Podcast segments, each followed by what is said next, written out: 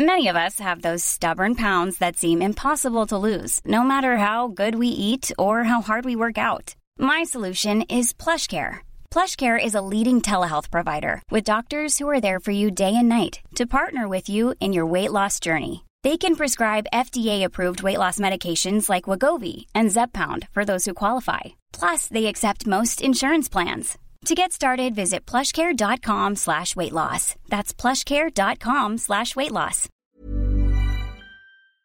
Nos baskets peuvent-elles nous aider à mieux courir? Ben, C'est la question que j'ai posée à Sherwin dans cet épisode. C'est parti maintenant.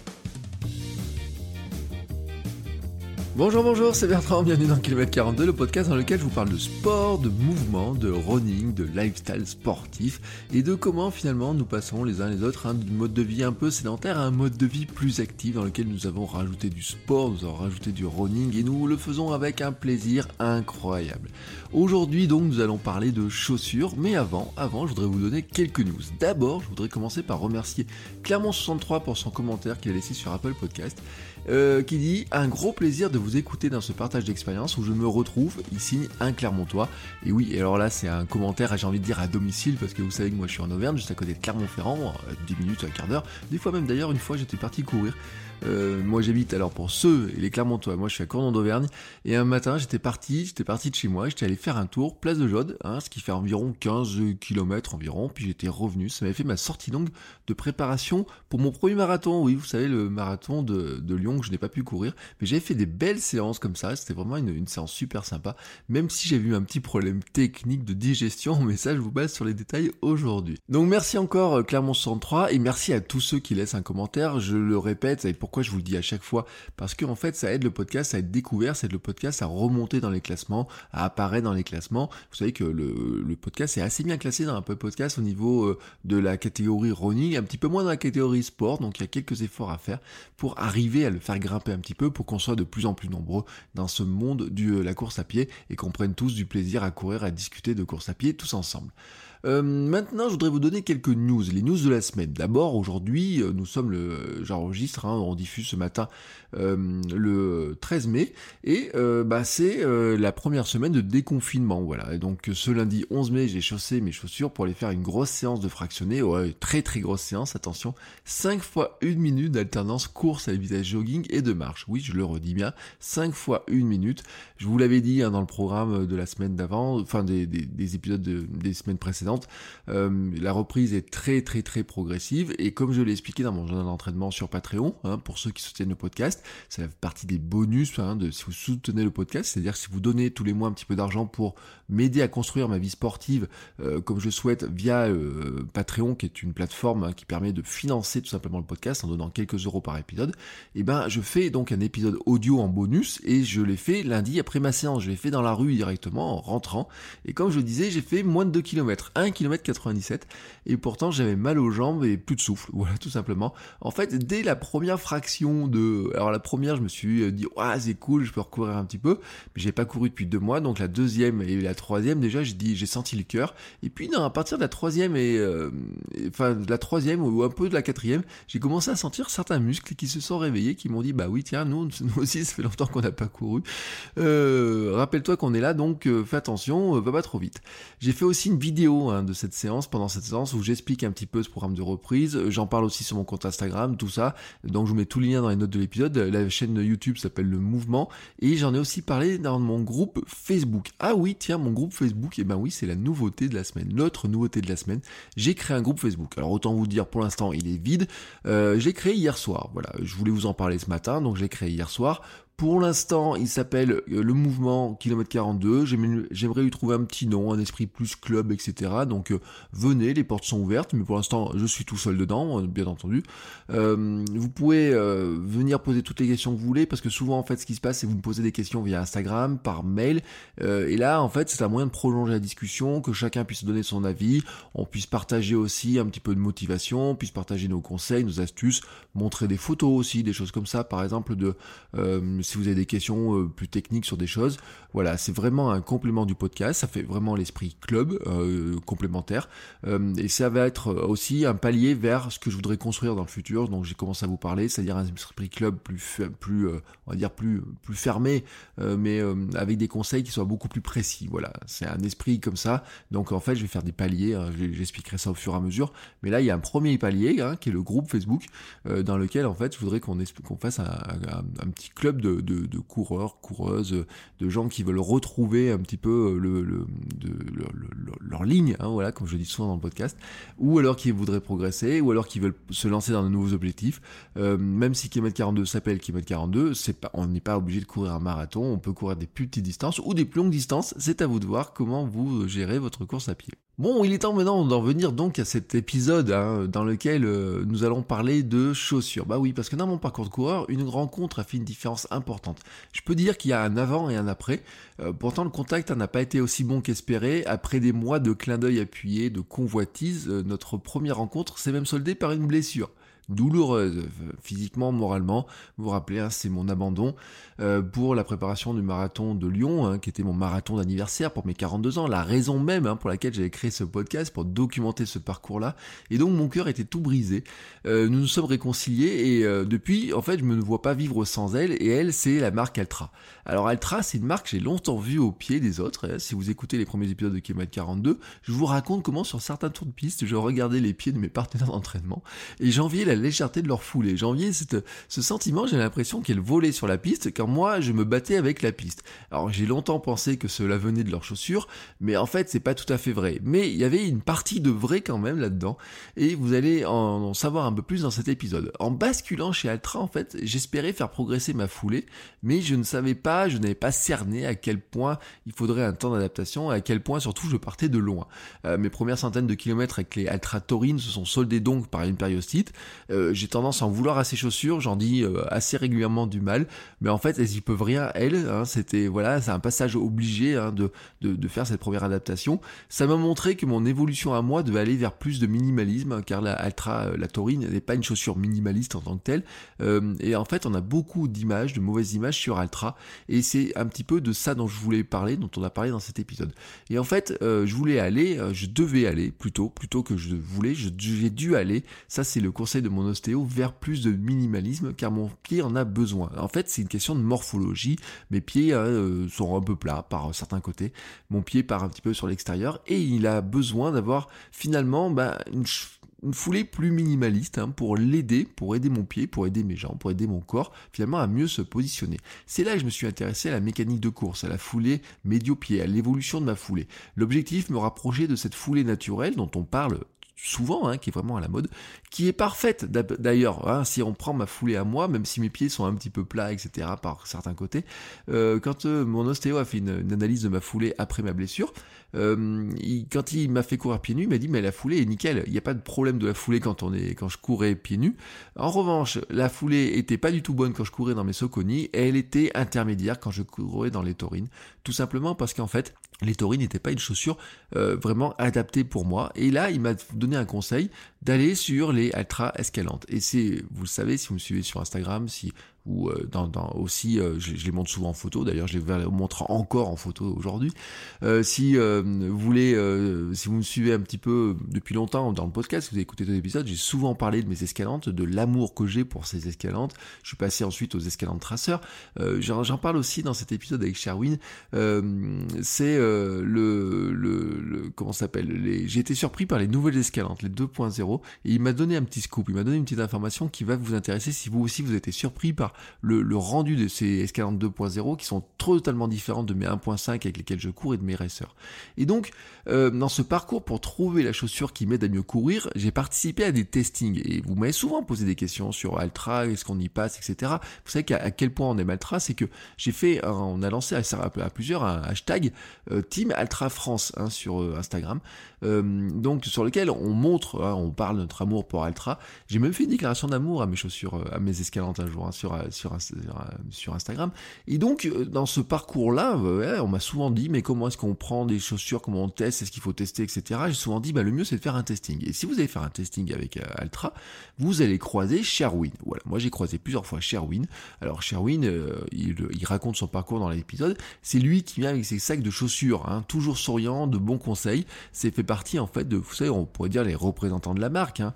Euh, en fait, c'est lui qui organise des événements dans les magasins et qui vous donne des conseils. Alors le principe d'un testing, euh, on en parle un petit peu dans l'épisode. C'est tout simple, hein, c'est que lui vient avec ses gros sacs de chaussures, vous venez avec en tenue, et puis euh, il vous fait essayer les chaussures, vous en discutez, hein, vous essayez les différents modèles, etc.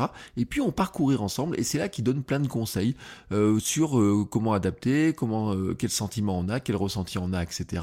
Et en fait, c'est lui, donc Sherwin, hein, que je retrouve dans cet épisode pour parler de foulée naturelle et de la marque Altra. Donc on a parlé de beaucoup, beaucoup de choses. Hein. C'est euh, une discussion qui dure plus d'une heure, euh, largement plus d'une heure, dans lequel on a parlé de techniques de course, de foulée naturelle, de position du pied, d'exercices que nous pouvons faire, euh, de transition. Est-ce que finalement le problème c'est de talonner, pas talonner? Est-ce que c'est... Il y a différentes questions en fait. C'est une question qui est très compliquée, cette histoire de foulée naturelle, parce que finalement, comme il le dit, il y en a qui sont naturellement dessus, hein, voilà. Il y en a qui ne sont, euh, qui mettent plus de temps à arriver sur cette foulée-là. Il y en a pour certains pour qui ça sera même trop compliqué d'arriver dessus. Moi, c'est un sentiment que j'ai pu avoir par moment. On a parlé aussi de mes défauts de foulée, mais euh, il m'a fait un compliment un jour, il m'a dit que j'avais du pied, ce qui était plutôt bon signe, sauf que mon pied à moi partait plutôt vers le haut au lieu de partir vers l'avant. Donc on en a parlé, c'était les fameuses oscillations. Et donc en fait, on a parlé de tous ces aspects techniques finalement autour de la foulée, autour de la course, autour de aussi comment la chaussure peut aider ou ne pas aider. Euh, donc c'est vraiment un épisode qui est très complet. Alors je le dis, il est enregistré en vidéo et qu'il y a une version vidéo que je vais mettre euh, sur la chaîne YouTube, euh, dans laquelle vous allez retrouver, euh, bien entendu, bah, certaines explications, parce qu'il y a un moment donné, bah, il prend la chaussure, où il montre avec un crayon l'orientation du pied, etc. J'ai laissé, j'ai décidé de laisser dans cet épisode audio l'ensemble de la discussion, de pas faire de coupe, etc. pour la bonne compréhension, mais vous verrez qu'il y a certaines explications, si vous avez envie d'aller voir, elles sont peut-être un peu plus visuelles, dans lesquelles il donne quelques, il montre des fois un petit peu la chaussure, la présentation de la chaussure, etc. Mais surtout, en fait, il explique un petit peu par rapport à la pose du pied, des choses, des éléments comme ça, en montrant la chaussure, comment elle pourrait se poser. Donc il y a on va dire, il y a une ou deux minutes dans cet épisode audio qui peut-être seront plus visuels si vous allez sur la chaîne euh, Le Mouvement, hein, sur la chaîne YouTube Le Mouvement. Je vous mets les liens dans les notes de l'épisode. Mais en tout cas, vous allez voir, c'est un épisode qui est très complet, vraiment. Et puis vous allez voir, Sherwin, c'est un gars qui est vraiment super sympa, qui raconte son parcours, hein, qui été coureur, qui des décathlon, etc. Il connaît parfaitement la course à pied, il connaît parfaitement la marque, il croise beaucoup de coureurs, donc il voit beaucoup, beaucoup, beaucoup de cas différents avec tous les coureurs qu'il peut croiser dans les testings. Il explique d'ailleurs comment se passe un testing, hein, si vous êtes intéressé, comment vous pouvez participer à des testings, l'intérêt de participer à un testing. Donc c'est vraiment, vraiment très, très, très, très intéressant. Voilà, bon, cette intro était un petit peu longue, mais c'était important pour moi de vous replacer un petit peu le contexte de pourquoi ça me tenait à cœur d'avoir euh, Altra, de parler de foule naturelle, euh, de pourquoi hein, dans mon évolution c'était un élément qui était très important et pourquoi c'est un épisode qui me tient à cœur. Je vous laisse maintenant écouter cet épisode donc avec Charwin et nous nous retrouvons la semaine prochaine.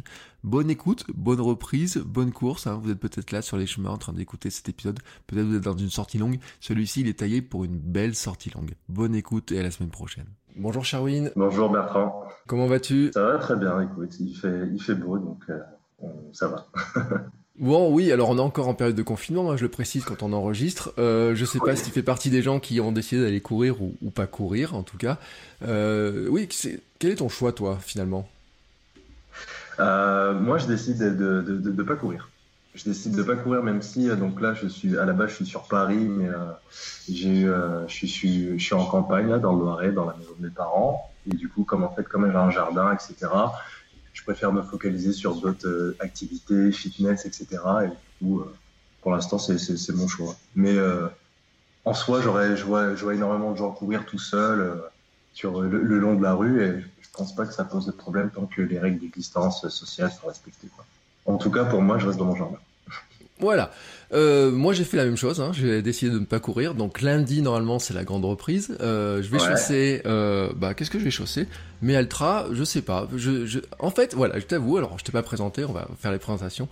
Euh, mais aujourd'hui, bien sûr, on va parler d'Altra. Euh, et euh, je suis pas certain de faire ma reprise en Altra, mais je t'expliquerai plus tard après. Hein. Pourtant, j'ai fait des, des, des, milliers de kilomètres avec mes Altra depuis que je, je suis passé en Altra.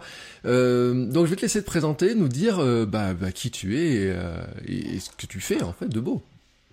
Ok, bah, je m'appelle Sherwin Sadan, euh, j'ai 30 ans euh, cette année, euh, j'habite à Paris, je travaille pour la marque Ultra Running depuis maintenant 3 ans. Donc à la base, je suis ce qu'on appelle le, tech rep, donc je m'occupe avec nos magasins partenaires revendeurs de mettre en place tout ce qui est des animations, des testings, des événements pour qu'ils puissent au mieux présenter la marque. Et puis après, je m'occupe aussi de la coordination marketing pour la marque sur, euh, sur, le, sur la France. Donc ça, c'est pour le côté professionnel. Après, moi, personnellement, euh, euh, j'habite, je viens du, je suis guyanais, je suis né en Guyane, je suis venu en France en 2001. J'ai vécu dans le Loiret, vers Orléans exactement. Et puis sur le côté sportif, parce que je pense que c'est intéressant par la suite, euh, je viens pas du tout du milieu de l'outdoor. Moi, j'étais euh, athlète. J'étais sportif de haut niveau euh, en décathlon exactement. Je faisais partie de l'équipe de France Jeune.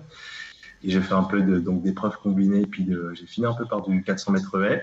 Et puis c'est par la suite que j'ai découvert un peu le, le, monde de la course à pied, on va dire, en complément de, de, mes activités. Et puis bien sûr, à travers la marque, ben, du coup, je me suis euh, pris l'univers outdoor en, en pleine face, on va dire. Donc, ouais. Oui, parce que alors moi je t'ai déjà croisé parce que sur des testings hein, de, en magasin, on en parlera parce que j'ai eu des questions. Il y a des gens qui me disent mais est-ce qu'on peut tester, comment on peut faire pour tester? Donc on en reparlera de savoir si euh, comment ça se passe et comment on peut voir les s'il y a des un calendrier des événements. Je sais pas comment ça se passe d'ailleurs.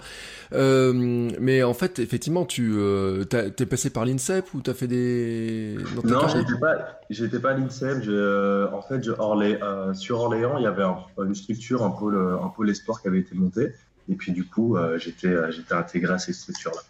J'ai arrêté, on va dire, avant que, euh, que comme j'arrêtais assez jeune, je me suis fait une blessure, une pubalgie. Et du coup, j'ai arrêté avant de pouvoir envisager une aventure à l'INSEP. Après, sachant que pour les épreuves combinées, bon là, c'est pour le côté, c'est pour les, détails, mais c'est les, athlètes d'épreuves combinées sont pas vraiment à l'INSEP, mais vont plus se situer dans, par exemple, une structure à Montpellier où là, on va rassembler les plus gros des athlètes, euh, dont Kevin Mayer, etc. Je ne sais pas s'il s'entraîne encore à Montpellier, mais je sais que c'est décentralisé à ce niveau-là. D'accord. Alors, tout ça après, bah, t'as amené euh, finalement par le biais de formation, je sais pas comment, on va passer sur ce détail-là, mais maintenant tu travailles donc pour, euh, pour Altra, euh, qui est une marque qui commence finalement à se faire son trou, je trouve, hein. en tout cas moi dans le milieu, il y a plein de gens qui m'en parlent, alors c'est peut-être parce que à force d'en parler moi sur mon compte Instagram, les gens me disent, alors est-ce qu'il faut y passer sur pas Altra ou pas? Finalement, le... c'est une marque qui est assez ancienne, j'ai l'impression, mais qu'on connaît en France depuis relativement peu de temps.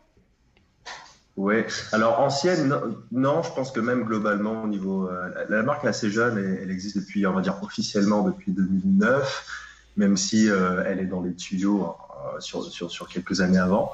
Et c'est vrai que ça a pris un peu de temps à, démarrer sur la France et on va dire que ça fait, allez, on va dire, que, ouais, 3, 4 ans, 4-5 ans que vraiment la, marque se, développe sérieusement sur, sur au moins en Europe. Quoi. Et, du coup pour la France.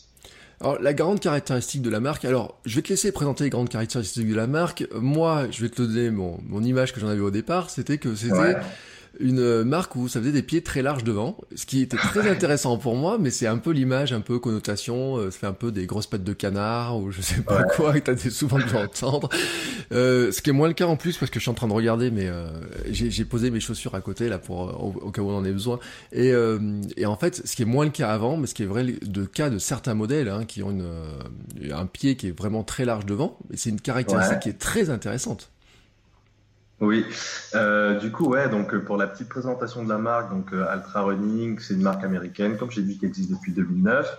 Et le concept, il est assez simple, c'est proposer des chaussures pour respecter euh, la biomécanique du corps. Donc, on va dire comment le corps est censé courir, a été conçu pour la course à pied, la marche et la course à pied.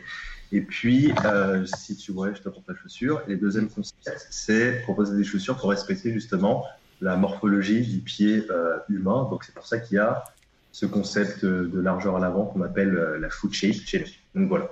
Globalement, euh, c'est ça. Donc on fait des chaussures de, route et de trail, toujours avec ces deux concepts-là. il y a un troisième concept aussi qu'on appelle le fit for her. L'idée, c'est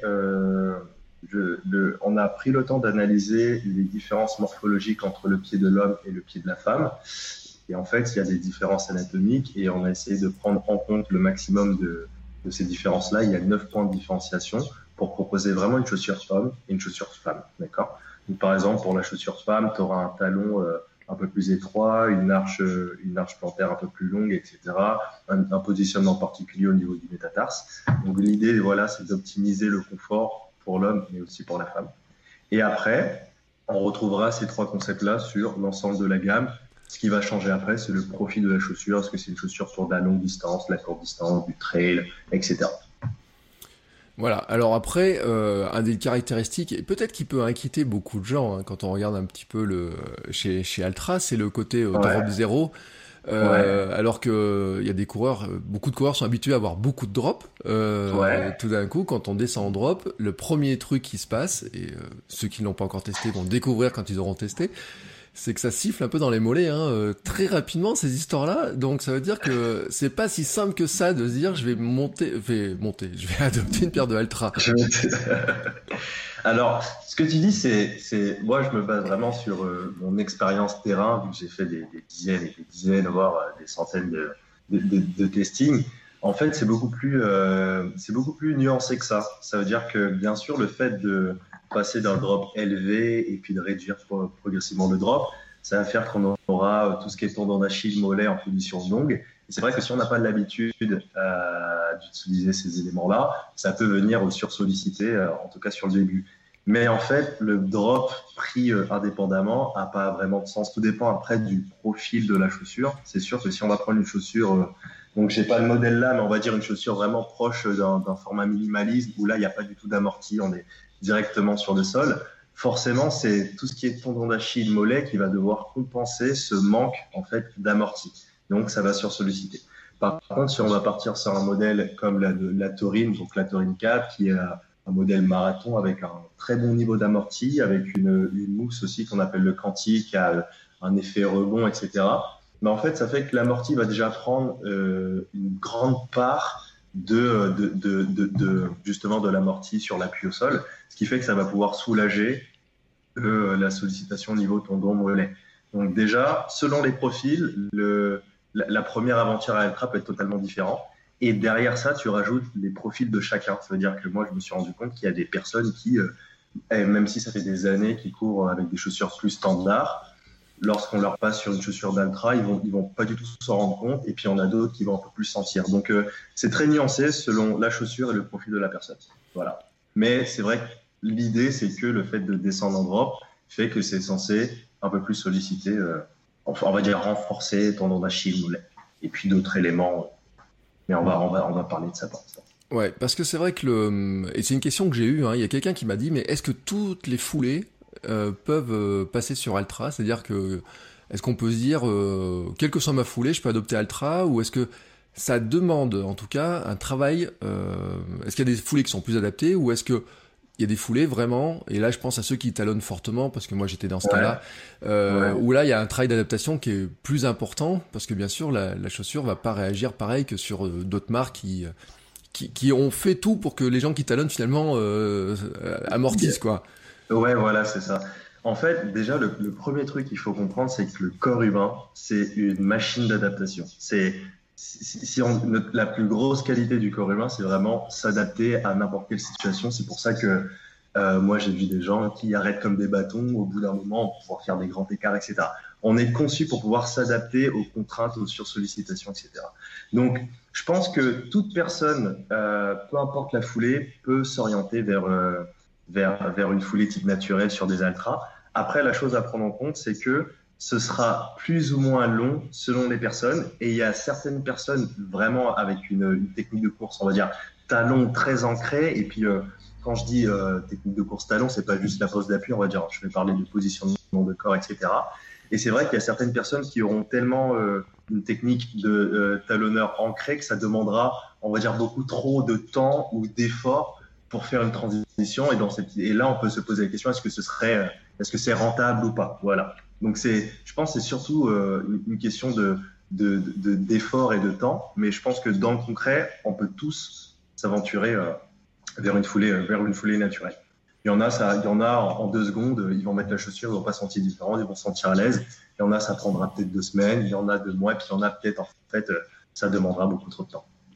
Oui, alors moi je le dis, moi ça m'a pris du temps parce que et notamment euh, bah euh, c'était au moment de ma préparation pour mon premier marathon, hein, j'étais passé euh, sur du ultra et euh, et en fait je me suis blessé avec à 15 jours de l'arrivée. Non mais ouais, soyons honnêtes hein, sur les histoires. De toute façon ceux qui écoutent le podcast savent que j'ai fait une périostite et mon ostéo m'a dit bah la transition elle est pas tout à fait terminée parce que moi je partais de loin dans dans cette histoire là. Et pourquoi je suis venu à ultra? Parce que c'est un truc qui est marrant, mais je pense que ça vient de, de, la technique de course. Moi, j'étais obèse à une époque, donc euh, j'étais un, un lourdeau, un éléphant. Et d'ailleurs, on s'était vu sur un testing et euh, je me rappelle, tu m'as dit que j'avais une oscillation, je partais plus vers le haut que vers l'avant. Donc, était oui, vraiment. Oui, tu, tu, tu devais rebondir. Ouais, je rebondissais très haut au lieu d'aller vers l'avant, mais c'est euh, mes gros mollets qui supportaient du poids de l'époque me permettaient de faire ça très fortement. Et, euh, et mon ostéo m'avait dit, mais de toute façon, euh, je courais encore trop sur l'arrière, trop assis, etc. Et euh, finalement, il me fallait des chaussures plus minimalistes. Et c'est ce qu'il faut rappeler aussi, c'est que finalement, chez Altra, il y a tous les modèles. On n'est pas que sur du minimaliste, parce que des fois, on voit des Altra où il y a quasiment, quasiment pas de semelle. Hein, il y a des, modèles très fins.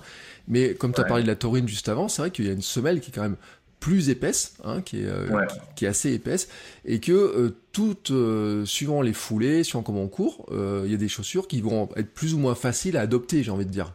C'est ça, ouais. Voilà, c'est ça. Tu as, tout résumé. C'est selon son profil, ce qu'on cherche, les objectifs qu'on veut atteindre, etc.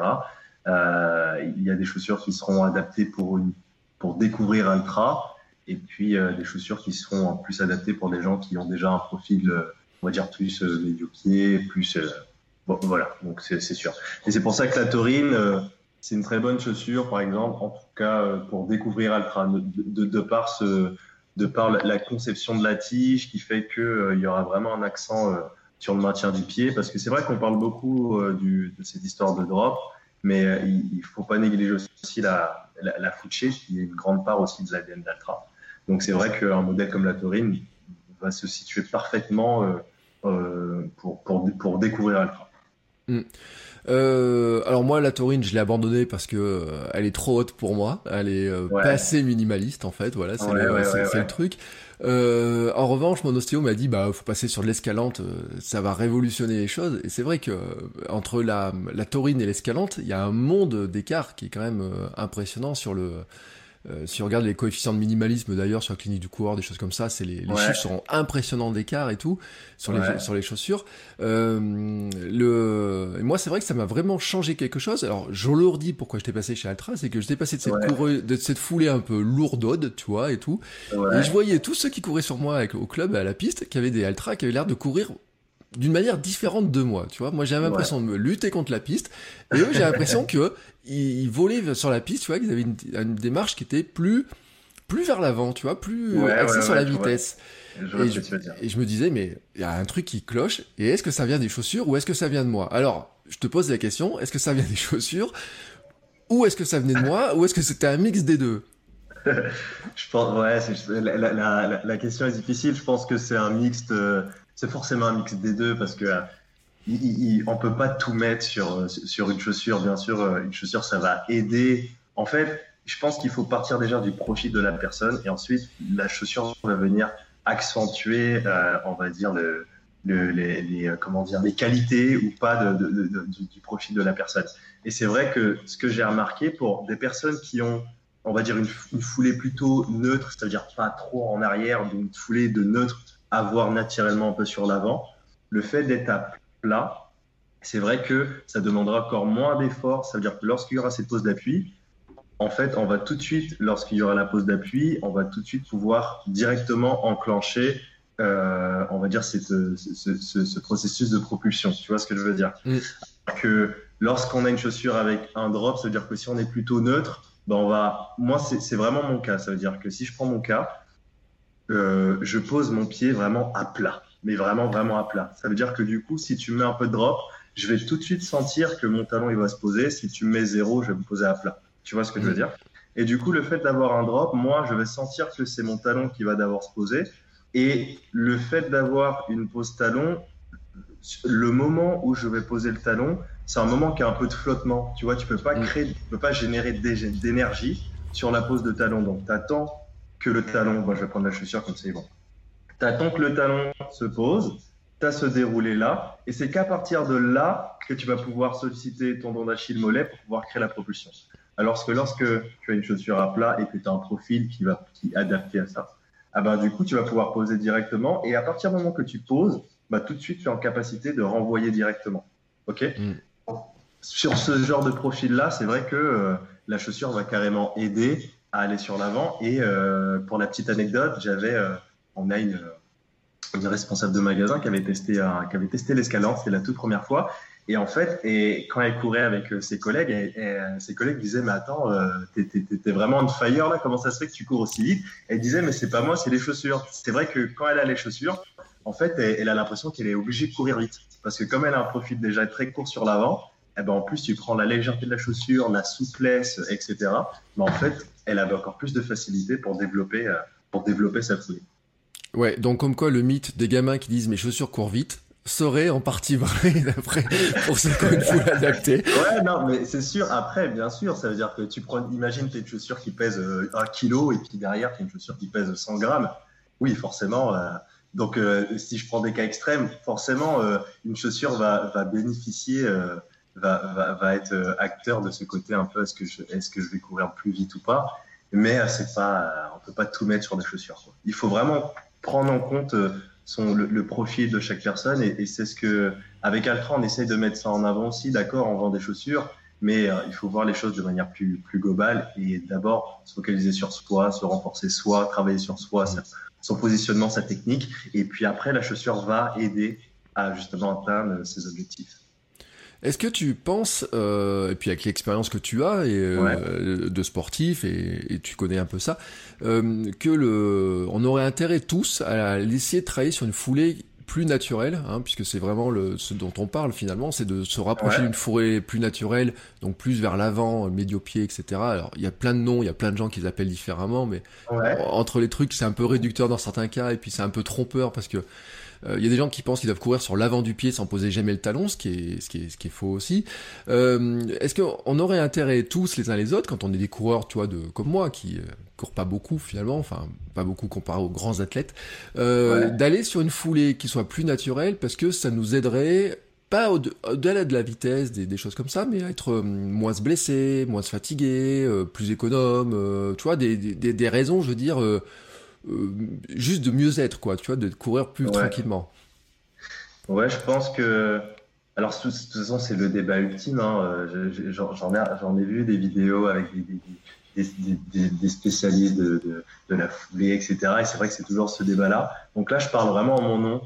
Euh, je, pense que ce serait quand même intéressant euh, que, que la fin. Je pense que ce serait intéressant euh, que, que, la majorité des gens se dirigent vers ce, ce genre de foulée-là tout ça simplement parce qu'en fait, la, ce qui est intéressant avec la foulée naturelle, c'est comme je disais, c'est pas juste le fait de poser euh, l'appui au niveau au niveau du milieu un peu sur l'avant, c'est tout ce que ça va enclencher derrière en termes de, renforcement musculaire, de, positionnement, de, coordination, etc.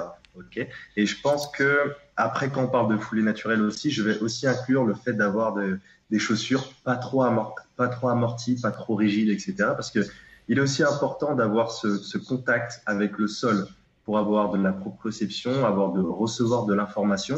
Et c'est très intéressant. Par exemple, si on prend une chaussure avec euh, beaucoup trop rigide, on va dire, ou avec un bloc semelle beaucoup trop, euh, ouais, beaucoup trop important et trop rigide, si on va marcher euh, sur un caillou, le temps que l'information remonte au cerveau, on s'est déjà foulé la cheville. D'accord? Mmh. Alors que le fait d'avoir une chaussure assez souple, légère, et en plus d'avoir euh, une foulée médio, parce que si on vient poser sur le talon, même si on vient poser, euh, on vient poser au niveau du talon sur un caillou, sur le talon, on peut rien faire, d'accord? Alors que si on vient poser sur le médio ou un peu sur l'avant, sur le caillou, tout de suite, on a tous les éléments euh, au niveau des orteils, etc., qui vont pouvoir réagir pour mettre en place un, processus de proprioception stabilité, et ensuite essayer de réagir rapidement.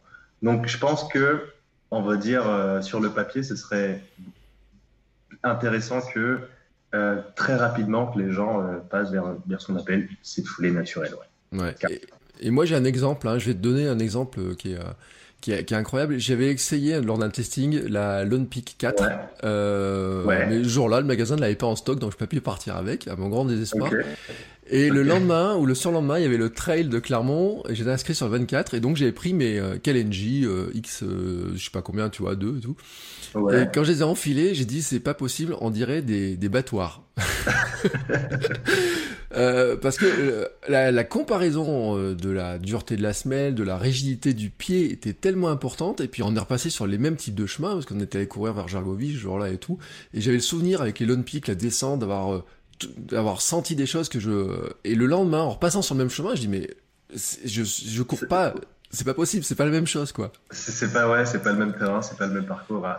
Ouais ouais, c'est vrai que les, je trouve par, par rapport à, mon expérience, je trouve que les gens sont de moins en moins habitués à, à, être connectés au sol. Quoi. L'idée maintenant, c'est de, ouais, de créer une sorte de distance, juste avoir cette sensation un peu de moelleux sous le pied, et puis de, de, de, bah, de après d'évoluer. Pour revenir à ce que j'ai dit tout à l'heure sur est-ce que l'intérêt, est-ce qu'on est qu'on en bénéficiaire et tout de passer une foulée naturelle, je, je tiens à préciser que on parle vraiment de course à pied, ok? Mmh. Parce que je pense que la, foulée naturelle aussi euh, euh, est, vraiment pour moi idéale pour tout ce qui est course à pied. Mais par exemple, si on s'aventure plus sur d'autres disciplines, on va dire plus du sprint ou des gens qui s'intéressent plus sur du, du 800 mètres ou ce genre de choses, là, les choses peuvent être différentes parce que en, fait, euh, le, type de foulée qui est nécessaire pour aller à la performance, etc. Et il y a d'autres paramètres qui sont à prendre en compte qui sont différents. Donc, si on vraiment, moi, je parle vraiment de course à pied, on va dire trail et, et route Ouais, donc euh, bien sûr. Et puis après, c'est sûr, comme tu as dit, euh, la, connexion avec le sol est très très importante. Je trouve que c'est très négligé, mais c'est très très important pour, euh, pour, pour, pour le, on va dire l'efficacité d'une foulée, et surtout pas pour le côté performance, mais surtout pour le côté préserver justement ses articulations, la santé et réduire le risque de blessure. Et le plaisir aussi. Hein. Ça, ça, fait partie du. moi, ce qui est intéressant dans ce côté foulée naturel, c'est le plaisir de, de, course qui va avec. Oui, c'est vrai que le, le, ressenti euh, est totalement différent. Alors moi, j'ai poussé le bouchon un peu plus loin, parce que je cours aussi en five fingers euh, sur okay, les trails en five fingers. Donc là, et c'est là où les gens qui disent ouais mais alors des, les Altra, les escalantes, elles sont pas épaisses, etc. Je peux vous garantir que même si elles sont pas épaisses, elles sont beaucoup plus épaisses que des Five Fingers. parce que sur les mêmes chemins, il y a des cailloux. Et un jour, je me suis arrêté, j'ai pris en photo un caillou, j'ai mis sur, euh, j'ai dit regardez ce caillou. Je sais maintenant qu'il existe, alors que je passais dessus avant, tu vois, euh, régulièrement avec mes, avec mes Altra. Et je l'avais jamais senti, ce caillou pointu qui était là, et pourtant il est là parce qu'il est attaché au sol. Et ce jour-là, j'ai posé le pied dessus avec mes Five Fingers, et là, ah, eh ben, relancer. Donc, ne vous inquiétez pas non plus aussi, c'est ce que je veux dire. Euh, c'est que vous pouvez passer chez Altra aussi sans vous dire je vais être sur le sol directement ou quoi que ce soit. Il y a des, une progressivité hein, dans, les, dans, les différents modèles. Mais c'est vrai que c'est une sensation qui est vraiment euh, extrêmement différente et qui est différente aussi euh, pour ceux qui n'ont pas l'habitude sur l'avant du pied, au niveau des orteils. La forme de la chaussure là-dessus change aussi beaucoup les, les choses. Ouais, carrément. Euh, je trouve qu'on n'en parle pas assez. Je, parle par rapport à, à, Altra, on se focalise vraiment sur ce côté euh, euh balance cushioning, donc le fait d'avoir le même niveau de d'amorti entre le talon et l'avant. C'est vrai que avoir cette largeur à l'avant là, c'est ce qui, en tout cas les retours que j'ai, c'est ce qui va, c'est ce qui plaît beaucoup plus quand je vais rencontrer quelqu'un qui a plusieurs paires d'Altra, qui est passionné par la marque. Il va surtout nous parler du confort global de la, de la paire de chaussures, de cette largeur-là, et puis par la suite, il va me parler justement de, de ce fameux zéro drop.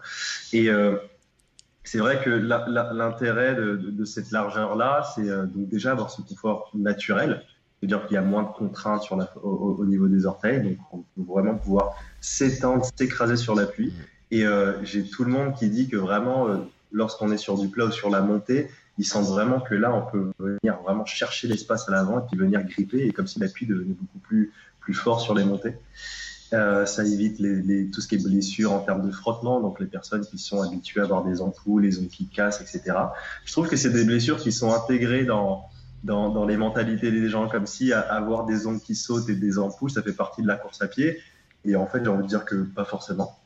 Et puis après, euh, le fait d'avoir la largeur à l'avant, ça apprend l'avant du ça apprend aux orteils, à l'avant du pied à, être sollicité, à, oui, à être sollicité, et ça renforce globalement cette, stabilité, on va dire naturelle. Et justement, en, habituant l'avant du pied à être réactif, bah, lorsqu'on va poser le pied sur un caillou, tout de suite, on va pouvoir réagir pour euh, venir contrebalancer avec la proprioception et puis éviter de, se fouler quelque chose. Quoi. Voilà. Et donc c'est vrai que c'est euh, intéressant. Moi, c'est toujours les conseils. Alors, on m'a demandé plein de conseils sur comment j'ai fait, etc.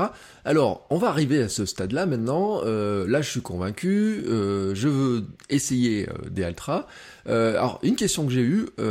Est-ce qu'il y a des tests? Alors, c'est ton métier, donc tu vas bien sûr me dire comment ça se passe un petit peu.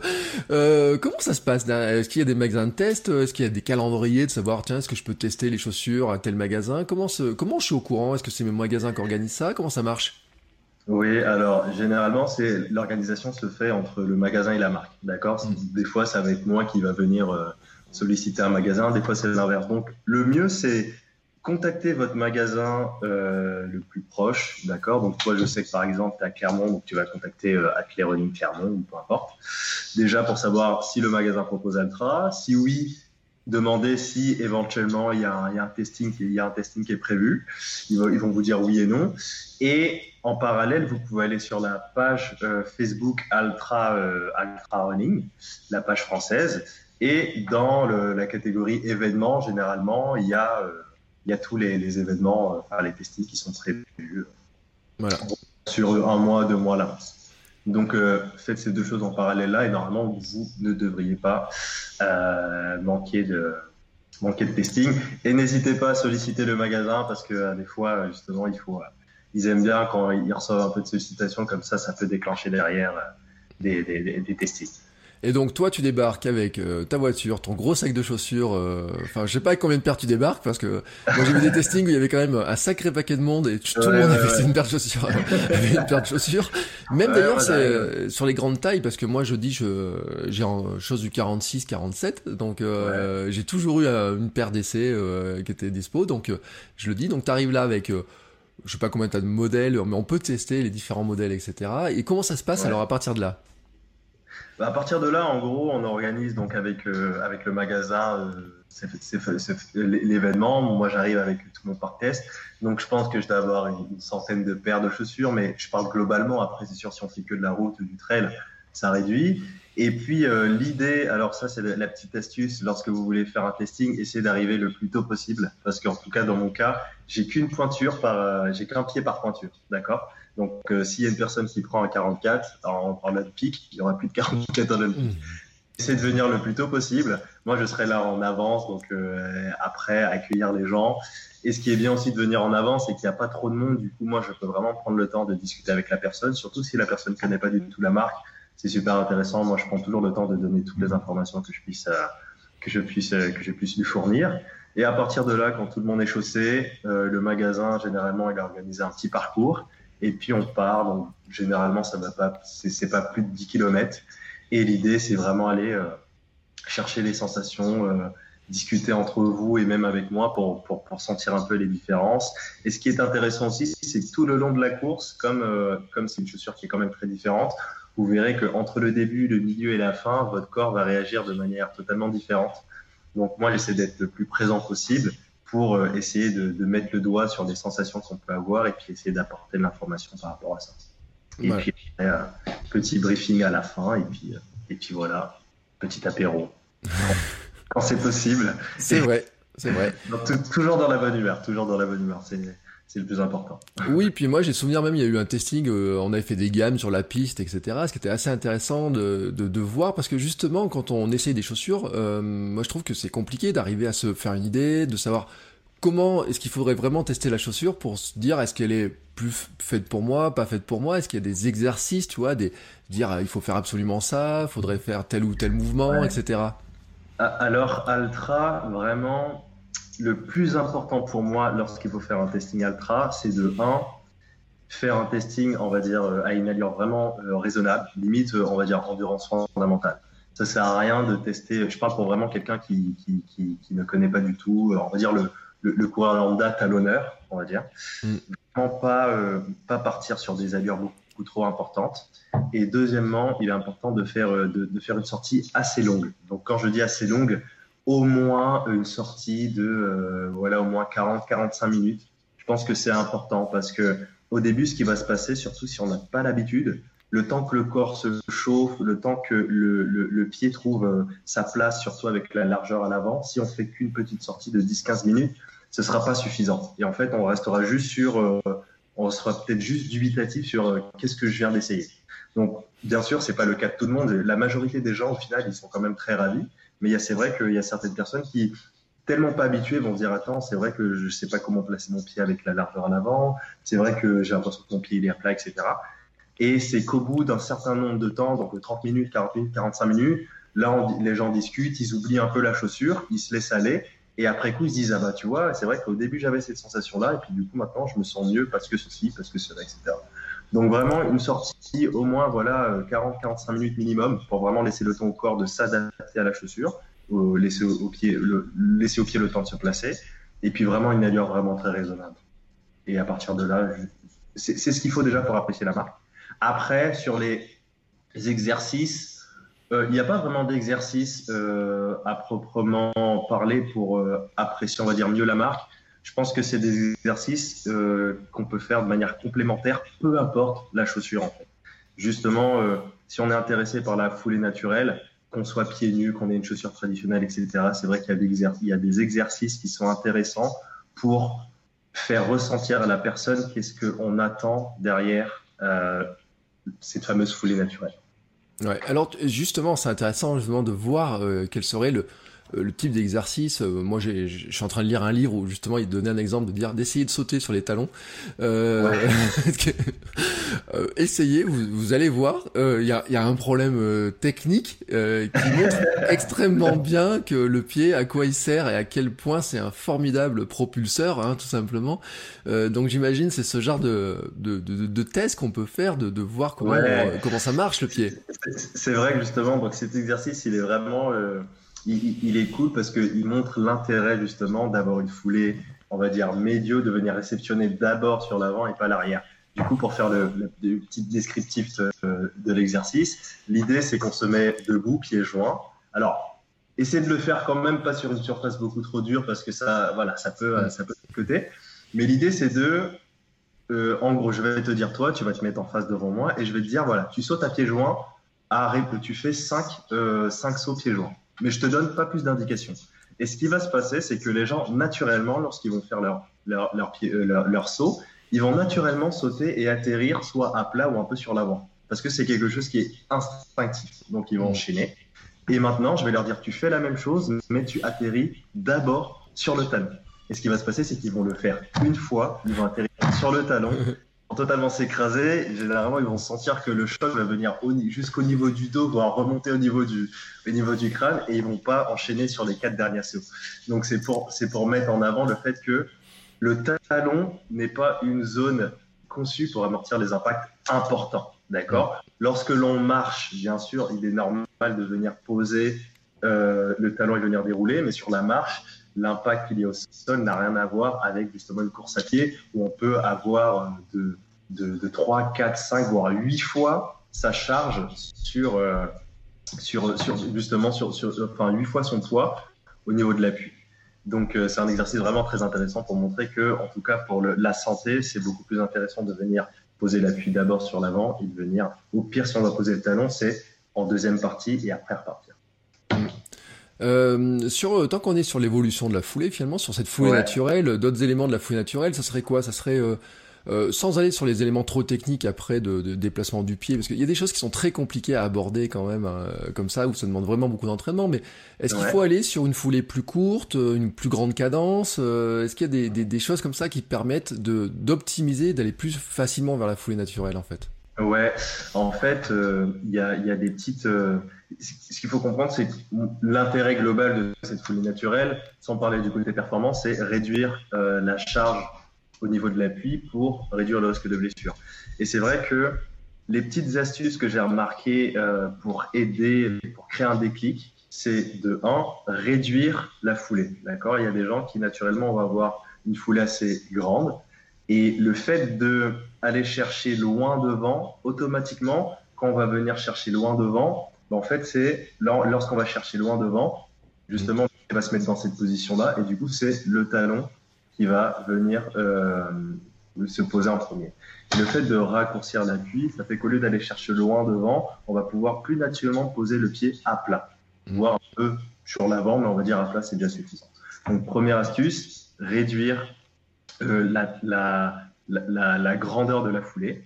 Ce qui va aider aussi, c'est la cadence, d'accord? Donc, on peut très bien avoir une petite foulée, mais par contre faire très peu de pas par minute, d'accord? Et euh, moi, euh, venant de l'athlé, donc comme j'étais beaucoup plus sprinter-sauteur, j'avais une cadence, euh, j'avais une cadence de foulée entre 130 et 140 pas par, par minute, ce qui est très grand, d'accord? Ce qui est très, mmh. très grand, très bien pour le sprint, etc. Et euh, du coup, je suis passé. Euh, en plus, j'avais des soucis de genoux. Et l'idée, c'est donc il n'y a pas de, a pas de cadence parfaite parce que ça dépend de, chaque profil de personne, de la taille de la personne, et etc. Mais c'est vrai qu'on parle de, passer euh, entre 170 et 180, 180 euh, pas par minute. Et c'est vrai que le fait d'avoir de faire plus de pas, ça fait qu'on va moins charger euh, sur chaque pas. Donc on a une foulée plus légère et ça permet de justement ressentir ce qu'on attend d'une foulée naturelle. La troisième astuce, et ça c'était euh, c'est ce qui te concernait avant, c'est ce qu'on appelle l'oscillation verticale. Donc il y a des, certaines personnes qui lorsque lorsque ces personnes vont courir, on va voir qu'au niveau de la tête, ça va venir boum, boum, boum, boum. Donc moi, je trouve ça très très intéressant parce que moi qui viens de la clé, quand on voit des gens qui courent comme ça, on, dit que ces personnes ont du pied. Ça veut dire niveau au niveau de l'appui, ça réagit vraiment. Ça veut dire qu'au niveau tendon, mollet, voilà, il se passe quelque chose qui fait que tout de suite, il y a une propulsion. Donc, vraiment très bien pour la clé. Mais par contre, si on parle de course à pied, le fait d'osciller euh, énormément comme ça, bah, logique, si on monte très haut, on redescend encore plus fort au niveau du sol. Donc, l'appui va être encore plus, plus lourd. Et du coup, c'est ce qui vient un peu, euh, ça peut venir charger, augmenter le risque de blessure. Donc, euh, essayer d'avoir une foulée, ce qu'on appelle une, foulée plutôt linéaire. Donc réduire l'oscillation pour avoir une foulée plutôt, voilà, une course plutôt linéaire, ça va aussi permettre de, sentir les bénéfices de la foulée naturelle. Donc déjà ces trois astuces là, euh, je me suis retrouvé plusieurs fois à les donner et ça permettait tout de suite de, aux personnes de, de, sentir la différence. Ouais, alors si vous voulez, j'ai vu l'autre jour une vidéo, il faudrait que je vous la retrouve, que c'est quand même extraordinaire, une petite euh, gamine qui court pieds nus, euh, qui n'a aucune oscillation. Enfin, elle court bien en la foulée naturelle telle qu'elle a jamais appris à courir. Enfin, elle a appris toute seule. Et c'est incroyable parce qu'il y a aucune oscillation. Elle a le pied qui se pose à plat ou légèrement vers l'avant. Elle, elle, elle, court avec une toute petite fréquence. Hein. Enfin, toute, des petits pas, mais une grande fréquence, etc. Et c'est vraiment ce qu'il faut arriver à viser. Alors, si vous avez un enfant sous la main qui court euh, qui a pas été déformé encore par trop par les chaussures, etc., qui court pieds nus. Regardez un petit peu comment il court et regardez vous, enfin essayez de vous filmer. Moi je pense c'est un bon truc. Hein. On pourrait essayer de se filmer pour voir si si justement on oscille, si euh, comment ça se passe, parce que on se rend pas compte. Moi un jour j'ai fait une vidéo et ben justement avec les taurines d'ailleurs, tiens, j'ai dans mes vlogs de, de, de, préparation, je fais une vidéo, je dis mais je cours assis en fait. Il y a un problème sur ce truc-là, et c'est ce que m'a dit l'ostéo. Il m'a dit oui, vous courez trop assis, c'est pour ça que ça a pété. Hein. C'est pas que de la chaussure. il m'a même dit ce jour-là, il m'a dit euh, franchement euh, la, la, chaussure a limité, elle a retardé le temps où, où ça allait péter en fait. Il m'a dit parce que normalement ça aurait dû péter beaucoup plus tôt, mais avec l'augmentation de la charge de marathon, il m'a dit ça aurait dû péter plus tôt, mais il me dit, parce que quand je fais monter sur le tapis avec mes, mes chaussures, il me dit, je comprends pas, il me dit, je vois pas pourquoi. Et puis après, il me fait mettre mes anciennes chaussures, il me dit, ah là, je comprends mieux. et, pour l'anecdote, c'était des Soconi qui, pourtant, les Soconi ont pas un drop qui est énorme, hein, qui était, euh, et qui a une foulée qui est euh, un pied assez large devant aussi, et un bon, un bon agrippage. Ça, dépend, ça dépend si c'est le trail ou la route. Ouais, la route, ils, sont, ils ont un drop un peu plus élevé que. Ouais c'est un modèle intermédiaire, donc euh, il m'a dit, il me dit, ah là je vois tout de suite le problème, il dit courez pieds nus maintenant, il me dit, vous voyez la différence, il me dit, vous courez pas du tout pareil, il me dit, bah maintenant, avec des chaussures, faut arriver à courir plutôt dans cette logique-là. Et euh, c'est sûr que c'est pas simple et on s'en rend pas compte. Alors si vous un jour vous avez l'occasion, je pense que c'est un bon exercice de se faire, de se filmer, de poser le au, bord de la route hein, son téléphone, de regarder un petit peu comment vous courez et vous allez vous rendre compte finalement euh, bah si la position de pied, hein, je pense c'est un truc qui euh, qui trompe pas déjà. Hein. Ouais, c'est clair. C'est vrai que tu as tout dit. Hein. Euh, pouvoir se filmer, c'est il n'y a rien de mieux pour, pour se rendre compte vraiment parce que moi qui fais beaucoup de beaucoup de beaucoup de sport, des fois, c'est pas évident de se dire soi-même là c'est bon, je, je, je, suis bien sur l'avant, est-ce que je suis comme ça, etc. Et des fois, le fait de, mettre une vidéo, tout de suite, va dire, ah, en fait, je pensais que j'étais sur l'avant, mais en fait, je suis vachement sur l'arrière encore, etc. Comme tu as dit, ça va permettre de, voir l'oscillation, ça va permettre de voir est-ce qu'on est assis, est-ce qu'on est gainé ou pas. Donc, ouais, dès qu'on peut, si c'est possible, et de profil, même si le fait d'abord de se filmer de face et de dos aussi, ça, peut être intéressant pour d'autres choses. Mais si on parle de foulée, euh, on va dire foulée naturelle, déjà là, se filmer un peu de profil, comme ça, ça va permettre de, voir sur quel point on, peut travailler. Ouais, et moi je vais vous donner alors des trucs, des confidences, vous allez me prendre pour un fou dans cette histoire-là.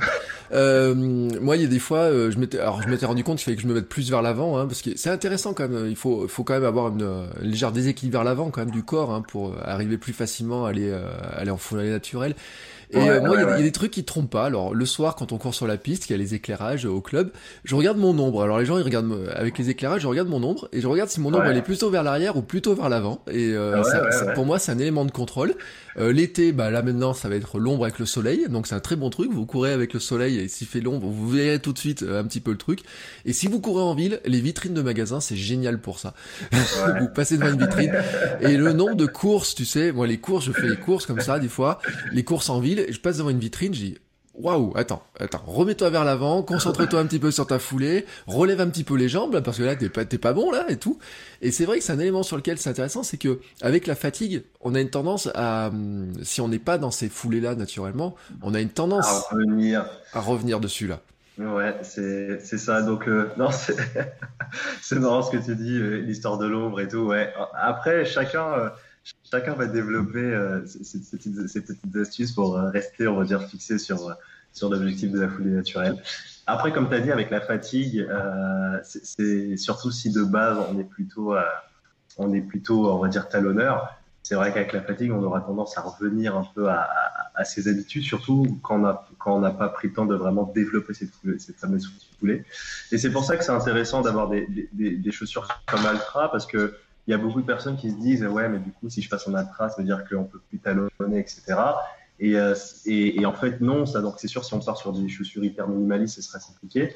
Mais avec un modèle comme la Taurine qui est ton modèle préféré euh, ce qui est intéressant c'est que du coup euh, lorsqu'on sera en forme etc on va pouvoir développer cette foulée naturelle et tout. Mais avec la fatigue sur si on se prépare un marathon peu importe et qu'on se retrouve un, un, un moment à talonner derrière, on aura toute une structure en termes d'amorti, etc., qui fait que même si on vient poser le talon, malgré tout, on, sera quand même protégé, amorti, on n'aura pas de décharge, etc. Donc, il, est normal avec de ne pas être totalement. Euh, il, est, normal de sentir sa foulée évoluer avec le temps, même si on, a développé une très bonne foulée avant-pied, avec la fatigue, etc. Forcément, euh, ça va venir un peu se tasser. Sachant qu'il faut comprendre que la foulée naturelle, on va dire la, foulée parfaite naturelle, elle est, elle est, beaucoup plus engageante en termes, en termes de. Ça demande, comme tu as dit, il faut toujours être un peu engagé sur l'avant, être guiné, etc. Enfin, moi, je prends les choses vraiment globalement, même au niveau du mouvement des bras, etc., des oscillations, euh, euh, ouais, du voilà, du gainage au niveau des épaules, etc. Donc, c'est vrai que c'est une technique qui, euh, qui, où il faut mettre beaucoup de choses en place. Après, avec le temps, ça devient naturel.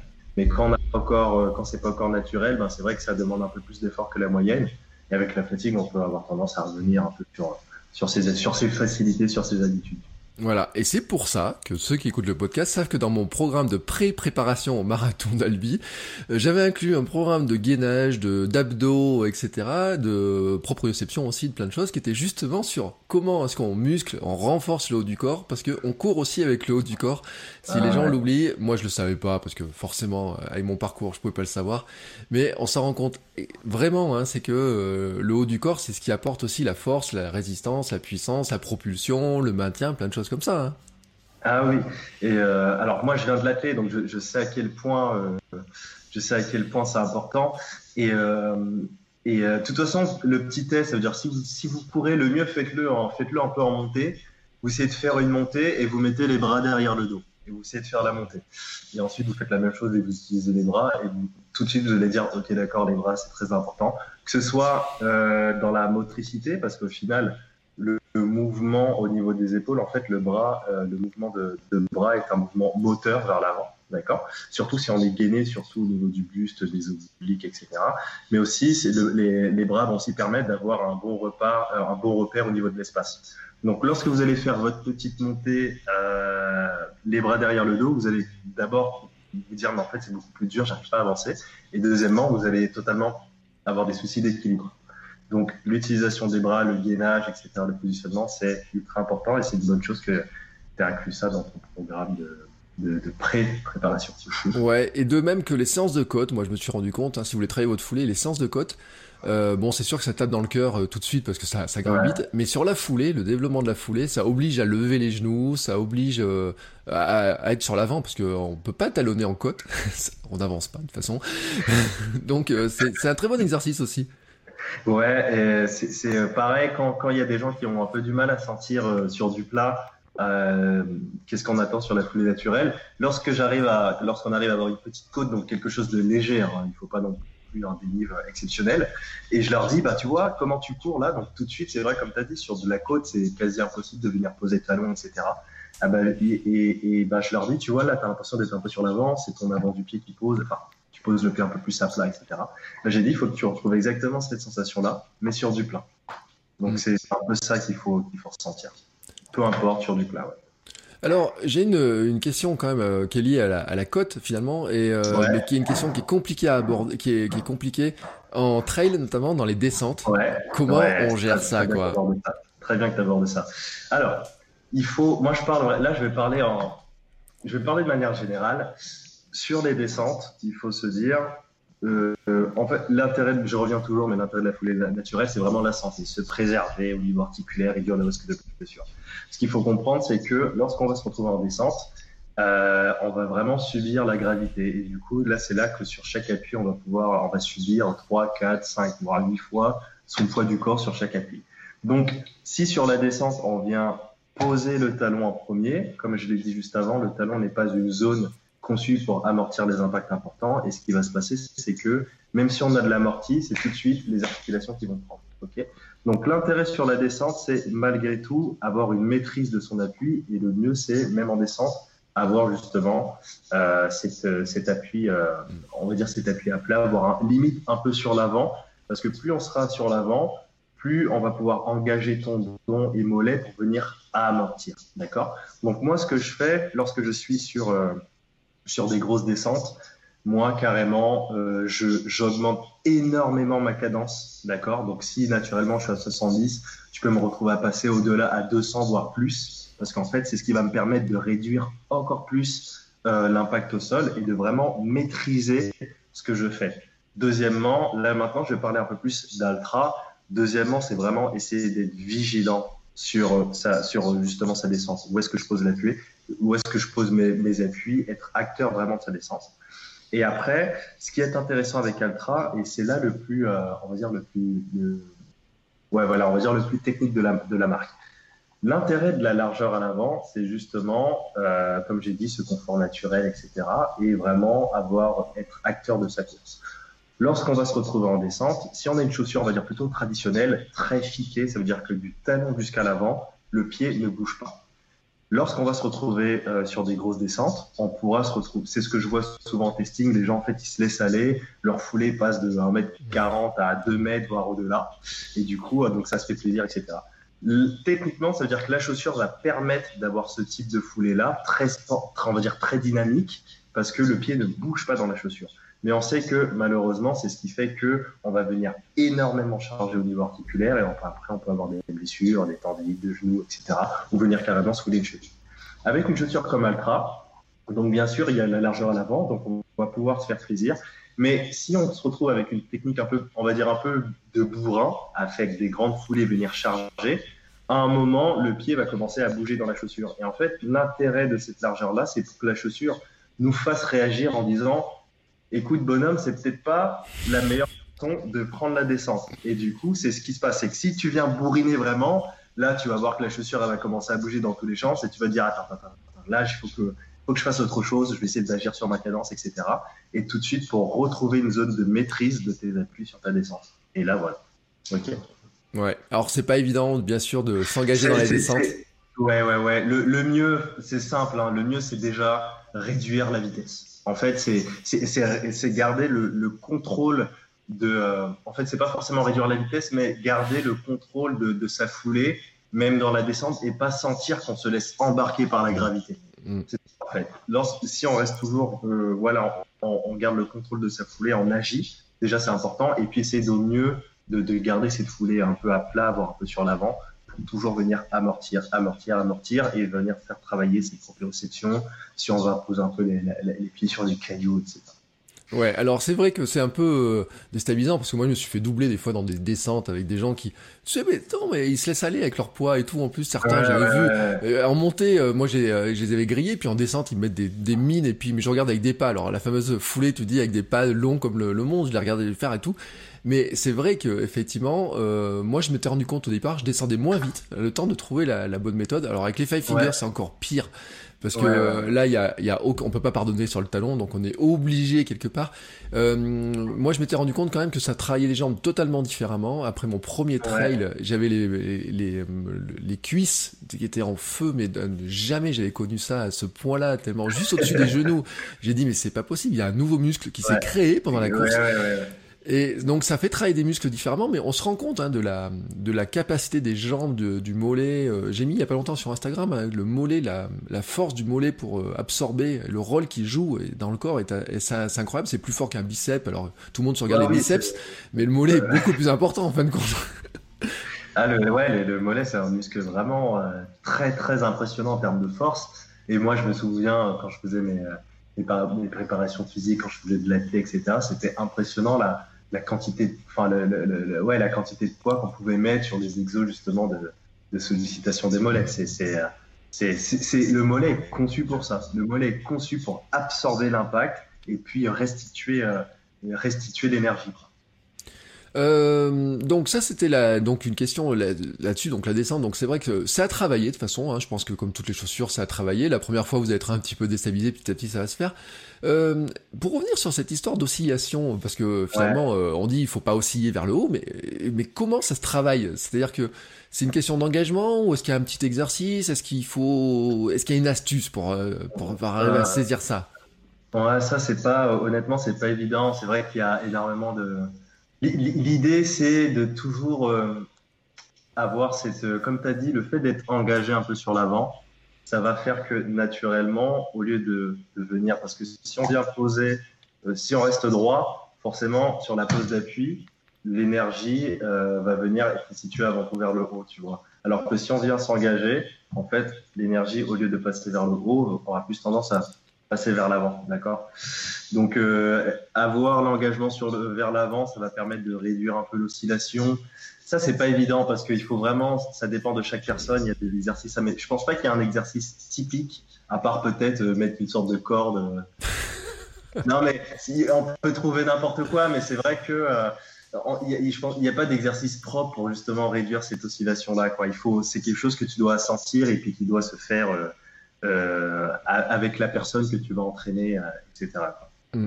Euh, une autre question qui se pose souvent, alors on a parlé de la fréquence, euh, on a souvent un problème, c'est que quand on augmente la fréquence, on a un problème avec la vitesse. On a l'impression, est-ce qu'on court plus vite, moins vite? On a l'impression qu'on qu'on pédale, euh, qu'on pédale. On a l'impression qu'on va aller plus vite parce qu'on fait des plus petits pas, etc. C'est comment on gère cette histoire-là? Parce que sur les groupes, en plus, tout le monde pose la question. Il y a beaucoup de discussions. On a, on, on sait pas trop vraiment comment le cerner cette histoire-là. Le, le, c'est vrai que moi j'ai remarqué à chaque fois que je dis aux, personnes, essaie de faire des plus petits pas, tout de suite, ils se mettent à, ralentir. Le, le mieux, vraiment, c'est mettre en place ce qu'on appelle des éducatifs. Moi, c'est vraiment. Euh, j'ai jamais eu l'occasion de le faire en testing, mais je, je l'ai fait régulièrement euh, euh, quand je faisais de la clé. L'idée, c'est d'avoir des lattes que tu vas faire dans tes mm. sur une clé. Tu vas faire des lattes et tu vas mettre une distance. En fait, tu, tu, tu, mets les lattes à une distance qui, pour pouvoir avoir une, vitesse assez réduite. Enfin, pas une vitesse assez réduite, avoir une, une cadence assez élevée. Et l'idée déjà, c'est de faire plusieurs cycles, plusieurs cycles sur euh, ce parcours-là, pour déjà habituer le corps à être en surfréquence. D'accord? Donc ça, c'est la, première chose, parce que le, premier truc où les gens sont pas habitués, c'est être en surfréquence. Donc tout simplement, après, la deuxième astuce qui sera intéressante, c'est que la personne qui va passer euh, sur ce circuit avec les lattes, il y aura une autre personne qui sera à côté, mais qui n'aura pas les lattes. Et vous, allez passer, vous allez, les, deux personnes vont courir en même temps. Et l'idée, ce sera que la personne qui sera au niveau des lattes garde la même allure que la personne à côté, mais tout en respectant euh, la cadence imposée par les lattes. Tu vois ce que je veux dire? Mm. En fait, c'est un exercices qui peut être intéressant pour comprendre le, le, lien entre fréquence et vitesse. Enfin, comprendre qu'en fait, c'est deux choses indépendantes tu peux très bien avoir une fréquence extrêmement élevée et aller lentement, ou inversement avoir une fréquence extrêmement basse mais aller euh, très très vite. Typiquement, les, les sprinters, euh, c'est des gens qui généralement auront, euh, quand je parle de sprinter débutant, on va avoir une cadence très très euh, très très faible. Par contre, on va aller très vite. Et l'idée, c'est de venir raccourcir cette fréquence-là, tout en augmentant la, tout en augmentant la, la, taille de la foulée, etc. Enfin, c'est deux choses combinées qui vont, qui vont permettre de générer la vitesse. Oui, bah c'est là où on est dans des sports qui sont totalement différents parce que quand on regarde courir un, sprinter, c'est vrai que quand on les regarde faire, etc. Puis euh, moi, l'an dernier, on a fait un exercice avec le club, on nous a fait faire les, les, euh, les disciplines des gamins à côté. Et euh, donc tous les éducatifs avec des sauts bondissants, des choses comme ça. On se rend compte aussi qu'on en fait peut-être pas assez de tous ces trucs-là euh, quand on, même qu'on, indépendamment de la marque avec laquelle on court, hein, finalement, de tout ce qui est gamme, etc. toi, tu nous en avais fait faire sur un testing pour se rendre compte un petit peu de ce que ça donnait, de des trucs, donc des montées de genoux, mais dynamiques. c'était, des talons fesses, montées de genoux. ouais, je fais tout dans ça talons fesses Talon fait, j'aime bien parce que en fait, ça permet euh, de travailler sur surtout le, positionnement du corps, le fait d'être droit, d'accord? Euh, montée de genoux, pareil, j'aime bien, pareil, ça travaille un peu le, gainage et puis l'intérêt de, de, rester ce qu'on appelle engagé, en fait, parce que c'est vraiment le genou qui vient, euh, qui va venir driver la course. Et pareil, jambes tendues, ce qui est intéressant, c'est sur la pose d'appui, parce que généralement, ce qui va se passer, c'est que lorsque les gens vont faire une jambe tendue, des jambes tendues, ils vont venir avoir la, les, ils vont, ils vont avoir les pieds en pointe dans la cheville. Tu ne vas pas le voir. Et l'idée, c'est de toujours garder euh, ce pied, ce qu'on appelle engagé, pour toujours venir sur la pose d'appui, venir poser l'appui sous le bassin et pas devant le bassin. D'accord. Mm. Je reviens sur cette histoire de, de, fréquence, quel, quel type d'exercice qu'on peut, qu'on peut mettre en place. Un truc qui peut être très bien aussi, c'est courir avec euh, un métronome. Euh, c'est très très bien. Ça veut dire on cale, on cale son métronome sur une fréquence de voilà 170 battements par minute par exemple. Et c'est toujours mieux quand on est avec quelqu'un à côté. Donc toujours ce même principe parce que tout seul, même si on va se dire attends, je respecte très bien le métronome, mais en fait ça se trouve on se rend, se rend pas compte, mais on court à 4 Tu vois, on se retrouve à 4 à l'heure sans s'en rendre compte. J'exagère, mais c'est un peu ça. Du coup, si vous êtes à deux, une personne qui, qui, qui, qui, qui maintient une allure, donc voilà, essaie de, tu tiens 12 à l'heure par exemple et l'autre personne qui va essayer de garder cette allure-là, mais tout en respectant le métronome. Donc en gros, un appui par clic. Voilà. Ça peut être intéressant aussi. Et c'est là où tu vois, tu arrives exactement sur ma transition, sur comment moi je vais reprendre la semaine prochaine sur ma reprise c'est que euh, comme j'ai pas couru depuis bah, deux mois, euh, tout simplement, euh, on va pas reprendre comme des comme des malades. Hein. J'ai fait deux épisodes sur le sujet de dire attention, c'est là où on peut on peut on peut se casser. Et donc je vais reprendre avec des séances de bah, de alternance marche course, etc. Et je vais justement retravailler cet aspect de foulée, de de cadence. Et donc je vais ressortir mon téléphone, la petite application métronome sur mon téléphone euh, pour bim bim bim bim bim bim bim. Alors je l'avais fait après ma périostite. C'est le moment où j'avais changé d'ailleurs de, de chaussures. J'étais sur mes fameuses escalantes, hein, qui, euh, qui sont d'ailleurs extrêmement résistantes. Hein. D'ailleurs, euh, je dois le dire parce que euh, j'ai, je sais pas si c'est conseillé, mais elles ont dépassé les 1200 km mes escalantes. Et bravo, bravo. pour moi, quand je vois des gens qui arrivent à, pousser, à pousser énormément leurs chaussures, pour moi, c'est révélateur d'une foulée plutôt économique, quoi. Tu vois ce que je veux dire? Tu ta, ta, chaussure parce que tu vas vite passer sur l'appui, par exemple, tu vas moins charger, donc tu écrases moins la mousse, etc. Donc, euh, Bon là, bon là, elles sont écrasées hein, maintenant quand même un petit peu. Mais j'adore les prendre sur les chemins. Elles sont un petit peu lisses. Mais en fait, je me suis rendu compte d'un truc et c'est pour ça que je sais que je retravaille ma foulée. Euh, je suis passé après sur les escalants traceurs, euh, marathon de Paris, hein, les blanches là qui sont belles. Je ne pas les sortir tellement elles sont belles et tout. Et, euh, et puis j'ai fini par les sortir, donc maintenant elles sont toutes sales forcément. Et en fait je me suis rendu compte qu'elles étaient un peu plus usées sur l'arrière que mes escalantes. Euh, mes escalantes, c'est ce qui me montre que il faut que je retravaille un petit peu, tu vois, que je me, que je reprenne un petit peu ces gammes, etc. Donc je vais vraiment profiter de cette période-là pour retravailler un petit peu ça. Euh, et je vais aussi retrouver, et c'est pour ça que je, je cours pas comme escalade, je cours aussi en five fingers. Et les five fingers, c'est ce qui m'aide aussi moi à aller plus vers l'avant, à éviter ce talonnage, etc. Puisque Là, c'est sûr qu'on peut pas le faire. Il y a une espèce de rappel qui vous dit, aïe, ça fait mal. Donc, euh, effectivement, moi, c'est vrai que euh, je vais profiter de cette période de reprise pour travailler sur ces genres d'exercices, hein, euh, typiquement pour arriver à reprendre. Est-ce que tu vois quelque chose à rajouter, tu vois, un exercice qu'on pourrait rajouter Ah, des exercices, laisse-moi réfléchir. Euh, non, pas. Enfin, déjà, euh, déjà travailler tout ce qui est, comme on a dit, talon fesses, euh, montée de genoux, ce genre de choses, c'est bien parce que globalement, ça permet de travailler le positionnement du corps, la condition physique du corps, comme tu as dit, le gainage, etc. Donc ça, c'est bien. les petits exercices qu'on a, qu'on a parlé avec la fréquence pour ne pas mettre des lattes au sol. Avec le métronome, honnêtement, déjà, si on met vraiment ça en place, c'est déjà très très bien qui est intéressant aussi, peu importe la chaussure, c'est par exemple on fait une séance de, course à pied, puis sur les euh, sur les derniers temps, lorsqu'on va faire un peu un peu de récupération, c'est faire cette récupération là pieds nus. Donc si mmh. on veut avoir accès à une pelouse ou une piste d'athlée, c'est très très intéressant parce que du coup on va tout de suite sentir que bah ouais là je suis pieds nus, euh, il faut que je fasse quelque chose avec avec, euh, avec, avec mon appui, ma foulée. Après, j'aimerais rajouter quand même euh, quelque chose que je trouve quand même important, c'est pas non plus dramatiser euh, l'appui talon, parce qu'en fait, euh, en soi, en soi le, le, fait de poser le talon, en soi, c'est pas ça qui est grave, c'est la manière, c'est comment le corps sera positionné durant la pose d'appui, d'accord? Si le corps, bon, je prends mon petit stylo là, si le corps est positionné en arrière et qu'on va venir poser le talon à ce niveau-là, c'est sûr que là, ce sera problématique, surtout si on a une jambe tendue. Ce mm. sera problématique parce que du coup, euh, la jambe tendue fait qu'il n'y aura aucun élément qui va pouvoir amortir, et là, le corps va prendre. Par contre, si on vient poser le talon alors que la jambe est fléchie et que le, corps est vraiment euh, positionné droit, donc on vient poser l'appui sous le bassin, en soi, c'est ce qu'on appelle l'appui talon, euh, l'attaque talon proprioceptive. En gros, le talon va venir créer un peu le, premier contact au sol et ensuite va tout de suite se, subtiliser à justement venir le pied à plat, voire un peu sur l'avant, d'accord? Donc, euh, avoir une chaussure un peu usée sur l'arrière, ça ne veut pas forcément dire qu'on ne maîtrise pas du tout la foulée naturelle, etc. Ça se trouve, c'est juste parce qu'on est plutôt type euh, attaque proprioceptive, mais que derrière, il y a tout le positionnement du corps qui est parfaitement, euh, qui est parfaitement, positionné pour amortir l'impact, soulager au niveau articulaire, etc. D'accord? Donc, ok, l'appui médio, etc. Mais il ne faut pas non plus dramatiser l'attaque talon. C'est pour ça que j'aime pas parler d'attaque médio-pied ou d'attaque ou à pied parce que c'est ça, ça, réduit vraiment le, bénéfice de, de, de, de, la foulée naturelle. Voilà.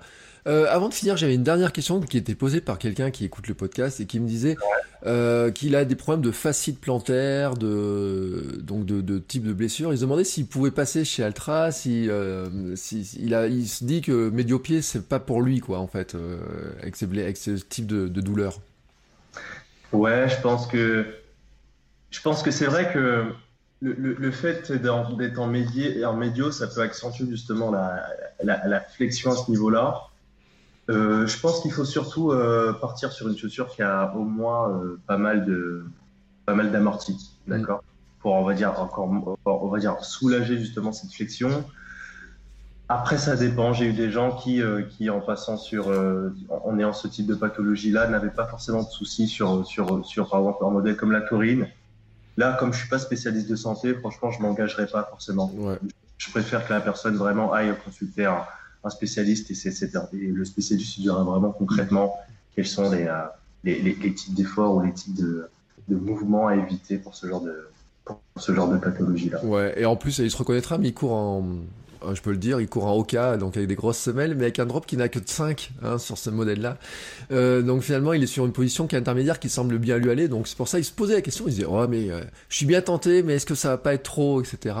voilà. Tout, tout, dépend de. Moi, je pense que la, foulée naturelle c'est intéressant, mais après il faut aussi savoir dans, dans, quel but. Donc mm. moi, je dis toujours, si une personne, en fait, pour moi, l'intérêt, c'est donc déjà si on est curieux, hein, parce qu'il y a des gens sans parler de problèmes de blessures ou, quoi que ce soit, il y, a, une vision de la course, toujours essayer de chercher un peu ce qu'il y a de, novateur, etc. Euh, la personne peut être intéressée euh, par la folie naturelle parce qu'elle a toujours des blessures chroniques euh, au niveau articulaire, au niveau tendineux, etc. Parce que la personne est peut-être dans une recherche de performance, parce que même si on ne met pas trop l'accent sur ce côté-là, c'est vrai que sur certains objectifs, avoir une foulée plutôt, on va dire, naturelle, je parle dans cette globalité, va permettre d'avoir un meilleur rendement sur sa foulée. Euh, si on n'a pas, bah, après je parle par rapport à Ultra, pareil, ce souci d'avant-pied, si on n'a pas tout le temps les pieds qui, euh, qui, explosent, etc. En soi, si on n'est pas dans ce contexte-là, il n'y a pas forcément d'intérêt euh, de, de, de, forcément s'orienter une foulée naturelle. Si on est très bien dans ses chaussures, qu'il n'y a pas de souci, mm. que, que, que, que, ça se passe bien, ouais, on, peut, rester sur, sur, sur, sur, sur, sur son format actuel. Ouais, puis si on regarde les pelotons, il y a des coureurs en toutes les marques. Euh, on avait une ouais. tendance à avoir une surreprésentation d'Altra à l'époque dans le trail, je sais pas si c'est toujours le cas, on a l'impression quand même que les meilleurs ils courent en Altra, c'était ou en tout cas dans, dans le top. Alors est-ce que ça venait d'un effet de sponsoring ou? tu, tu parles au niveau international? Oui, ou sur des, des, des, des, grandes courses, on a l'impression quand même qu'il y avait euh, la moitié courant ultra, puis euh, c'était assez. Euh... Non, honnêtement, je pense pas que ça soit sur un effet de sponsoring parce qu'on n'est pas la marque la plus la plus engagée à ce niveau-là. Je pense que vraiment, et c'est là qu'on est très fier, c'est je pense que c'est vraiment un, une, histoire de bouche à oreille et puis euh, généralement les les, les, les trailers, enfin, il y a quand même ce côté tu vois, on veut vraiment profiter un peu de la nature, avoir des sensations, etc. Et c'est vrai que Altra fait partie de l'une des marques où, euh, où as, je trouve qu'il y a un avant-après. Quand tu cours en Altra en termes de plaisir de course, de sensations, et puis lorsque tu fais du trail, généralement, tu vas, tu vas, tu vas enchaîner des, distances vraiment très intéressantes.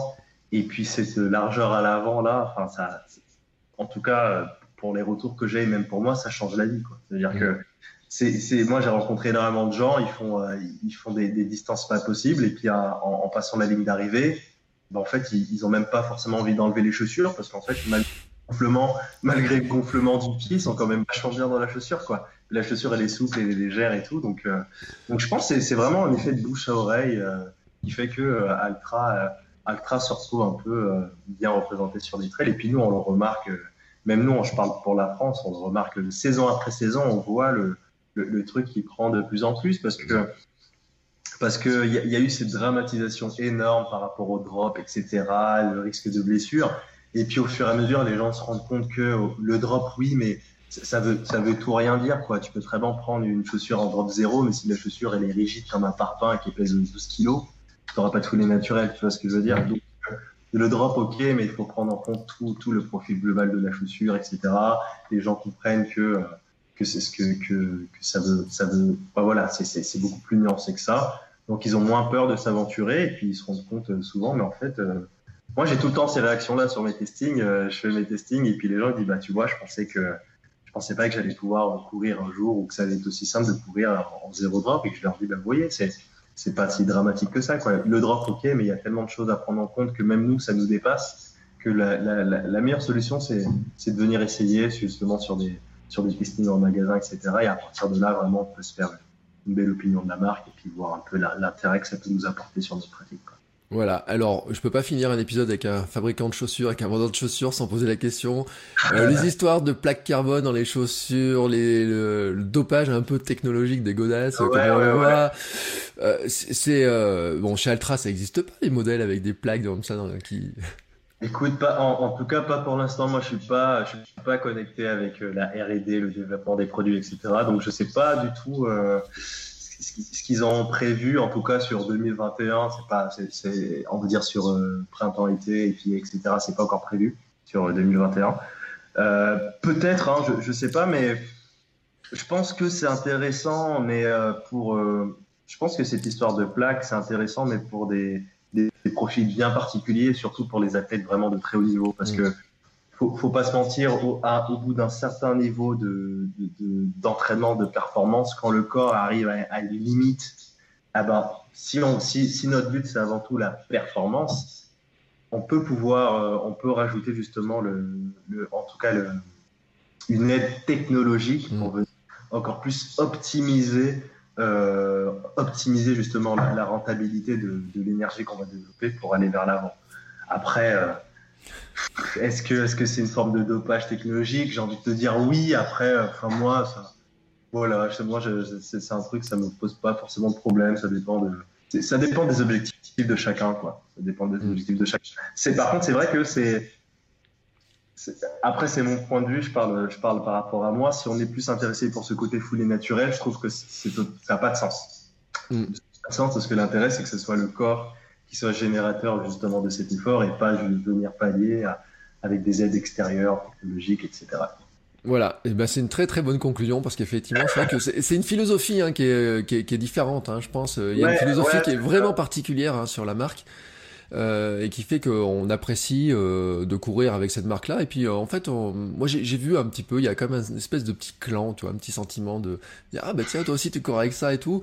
et puis c'est vrai que le bouche à oreille ça passe. Hein. Moi je me suis rendu compte le président courait avec ça avec une paire. au début ils ont regardé ses pieds un peu bizarrement et puis d'un coup il y en a un autre qui a pris, un autre qui a pris, puis on se retrouve avec la moitié à courir en ultra désormais, tu vois, avec tous ces modèles. Alors j'ai remarqué qu'il y en avait quand même beaucoup qui courent en escalante. Moi, j'ai essayé les dernières escalantes. Je les ai trouvées un peu différentes de mes escalantes. Ouais, elles sont très différentes. Elles sont, c'est vrai qu'elles sont très différentes. L'escalante que toi, tu connais, c'est-à-dire c'est la 1 et la 1.5, ouais. a vraiment un profil très. Euh... Ouais, c'était vraiment une chaussure axée vraiment très foulée naturelle. Donc, tu avais une chaussure avec quasiment aucun maintien au niveau de la mm. tige, une flexibilité vraiment exceptionnelle. Et euh, l'escalante 2, c'est plus orienté vers une vraie chaussure plutôt de 10 km euh, semi, un peu, plus performante, tu vois, donc avec un bloc plus, un peu plus ferme pour avoir un meilleur rendement en termes de restriction d'énergie. Et puis une tige un peu plus maintenue justement pour avoir une facilité, pour qu'il soit plus facile à courir sur les allures un peu importantes. C'est vrai que les, ces deux chaussures ont deux profils un peu différents, c'est clair. Ouais, et j'étais surpris parce que. On aime l'ancienne escalante, soit on aime la, la nouvelle. C'est deux choses différentes. Ouais, mais alors maintenant je suis embêté quand même parce que tu vois quand je suis allé chez mon magasin de chaussures, j'ai mis les pieds dans les escalantes et je lui dis, vous êtes sûr que vous m'avez donné une paire d'escalantes Il m'a dit, bah oui, c'est les deux. Je dis, vous avez pas des 1.5 en stock? Vous pouvez pas me vendre des 1.5 parce que moi mes 1.5 elles m'allaient très bien. Et euh, je dis, c'est vraiment pas la même chaussure sur la rigidité, sur le truc comme ça et tout. Je dis, et je passe sur quoi? Et bon, lui, il était un peu embêté pour me répondre. C'était pas le patron, hein, je, je dis, c'était un de ses vendeurs. Mais euh, c'est vrai que c'est pas si évident que ça d'un coup euh, d'avoir changé la chaussure comme ça. Alors je vais sur quoi? Tiens. Euh, alors tu peux passer sur pourquoi pas une Cayenta. Je sais pas si tu vois c'est quel modèle. Non, pas encore, mais j'irai j'irai voir. Et euh, on va dire c'est voilà, c'est un profil. Tu as encore plus de flexibilité que que, que l'escalante 1 ou 1.5 avec euh, une construction un peu en chaussette. Tu vois ce que je veux dire là? Une construction un peu en chaussette, très légère. Elle est encore plus légère que l'escalante et très très souple, mais avec quand même un amorti suffisant qui fait que voilà, comme tu as dit sur l'escalante, on aurait quand même la petite protection qu'il faut, qui, qui, fait que tu ne seras pas sur du minimalisme. Et après, si tu es un peu patient, tu peux attendre sur, euh, à partir de juillet, à, on va dire juin, juillet, août, il y a une nouvelle collection qui arrive. Et en fait, la Escalante 2.5 aura un profil qui sera un peu plus proche de l'escalante que tu connais. C'est vrai qu'en fait, Altra, comme c'est une marque jeune, euh, la marque est très très dynamique et est toujours friand de, de, de, de, de se, de, de, se renouveler, d'innover, etc. Donc, euh, il y a toujours des tentatives un peu en termes de, en termes de chaussures. Donc c'est pour ça que des fois on peut voir justement comme l'escalante entre la différence entre la 1.5 et la 2, des sortes de différenciation. Et puis au fur et à mesure, ça, ça va peaufiner un peu par rapport au retour des gens, etc. Ce que, ce que les gens attendent de la marque. Et puis après, ça va peaufiner un peu la, la, la R&D au niveau des chaussures. Quoi. Voilà. Bon, moi j'ai le temps parce que mes escalants traceurs n'ont que 500 km. Donc j'ai le temps, tu vois, de continuer. Ou, excuse-moi, mais c'est vrai que tu peux t'orienter vers une racer aussi elle est un peu plus ferme, mais euh, je trouve que c'est voilà, je trouve qu'elle déroute moins qu'une Escalante 2 par exemple. Oui, autant, le dire, hein, entre ma R5 et mon Escalante Racer, pour moi, c'est pratiquement les mêmes chaussures. Soyons honnêtes, hein, quand j'ai regardé un petit peu en plus, j'ai vu que c'était finalement une évolution de la 1.5, la Racer, qui avec un mesh un petit peu différent, une semelle un petit peu différente. J'ai pas été très surpris. Alors, c'est vrai que la 2, moi, vraiment, vraiment surpris. En revanche, les gens qui ont l'habitude de la taurine, ils sont passés sur l'Escalante ont été agréablement surpris aussi parce qu'ils ont trouvé une chaussure qui était plus euh, un peu plus dynamique, un peu moins lourde, etc. et je pense que pour eux, ça leur va bien de monter comme ça, de passer de la taurine à l'escalante 2, ça leur va très bien.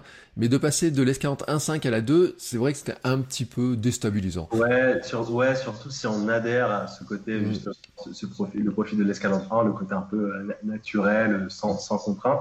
Oui, c'est vrai que c'est vrai que ça déroute. Euh, on en est conscient. Voilà, et ben voilà, ben comme ça on sait même qu'il y aura les nouveautés bientôt, on sait vers quoi il faut attendre pour les nouveautés, c'est cool.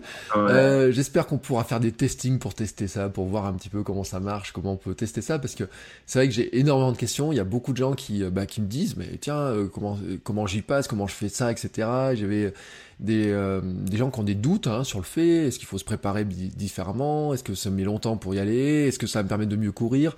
Euh, il y a beaucoup de questions de, de, de gens qui viennent là-dessus. Hein, euh, c'est vrai que c'est il y a beaucoup d'interrogations et je pense que tu as répondu quand même à beaucoup beaucoup de points qui, qui concernent ça, de, de voir un petit peu la philosophie aussi hein, de cette de cette histoire. Et quand on y a goûté, euh, c'est vrai qu'après derrière, et moi je le dis, hein, je, le, je le redis sans vraiment, euh, des fois je remets mes vieilles ASICS, j'avais des vieilles ASICS comme ça, je leur mets que pour marcher, je me dis oh mais je comprends pourquoi j'étais pas bien dedans. Euh, mes Soconi euh, c'était souple, je me dis encore ça va, mais trail de décathlon, je peux plus les mettre. L'autre jour, j'ai, c'est fini quoi. J'ai dit je peux plus les rentrer dedans, c'est plus possible euh, parce que c'est une, une, souplesse, une philosophie qui est totalement euh, différente. Et c'est vrai que si on adhère et si on apprécie ça, après derrière, c'est quand même difficile de revenir. Et c'est pour ça que je trouvais que c'était intéressant qu'on en qu'on en discute et qu'on on voit comment on pouvait passer là-dessus.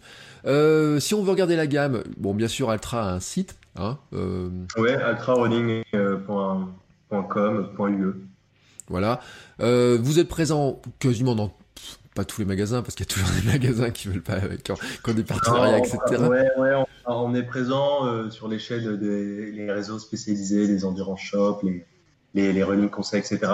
Après, si vous voulez savoir si euh, Altra est présent dans un de vos magasins, vous allez sur le site Altra Running et tout en bas, vous verrez un, vous pourrez voir ce qu'on appelle le store locator. Et en mm. fait, la zone où tag, donc vous cliquez dessus et par rapport à votre ville, vous mettez votre ville, votre région et vous verrez euh, sur la carte les magasins le plus proches de chez vous. Donc ça, c'est une astuce assez simple pour, euh, pour, euh, pour découvrir la marque en magasin. Voilà, et n'hésitez pas à aller faire les testings, à aller repérer les testings. Moi, c'est comme ça que j'avais essayé. Hein, avant mes premières paires, j'ai fait trois testings au tout. Euh, j'ai fait un, premier, puis j'ai fait un deuxième. J'ai fait un testing trail. Alors les Lone Peak, je les avais adorés. Hein. C'est dommage que sur, l'instant, j'avais pas pu les prendre parce que sinon, je, c'est vraiment euh, un modèle que je trouve vraiment qui était qui est vraiment génial hein, sur le, le, le, toucher de pied, etc. Donc allez faire les testings, vous allez voir, c'est très sympa. Vous repartez avec plein de conseils, plein de plein de bonnes astuces, etc. Il y a, des, euh, il y a toujours des euh, puis plein de gens comme ça qui qui découvrent aussi la marque et euh, t'es très bons conseils hein, parce que je me rappelle des exercices, des tests et tout à discuter, etc. Je pense que tu parles beaucoup quand même pendant une séance, donc. bah, en fait, c'est, c'est, c'est, ça dépend. Il y a des séances où je vais, euh, je vais sentir que les gens sont friands d'informations techniques. Enfin, ça dépend. Je le fais vraiment, moi, je le fais vraiment. Donc, bien sûr, j'ai ma base pour être sûr que les gens ont toutes les informations par rapport à la marque. Après, sur le reste, euh, le feeling c'est pour ça que c'est des séances qui sont pas non plus rapides parce que toi, il faut que tu arrives à suivre tout en discutant, etc. Ça fait des très bonnes séances d'endurance fondamentale en préparation. Vous pouvez y aller tranquillement. Euh, et si vous êtes un peu intimidé, je le dis parce qu'il y a beaucoup de débutants qui écoutent. Euh, si vous êtes un peu intimidé par les en disant ouais, je, ça va aller trop vite pour moi, etc. Non, alors là, en fait, c'est tout l'inverse. C'est vraiment euh, moi quand limite c'est moi qui freine un peu quand c'est trop long ou trop intense.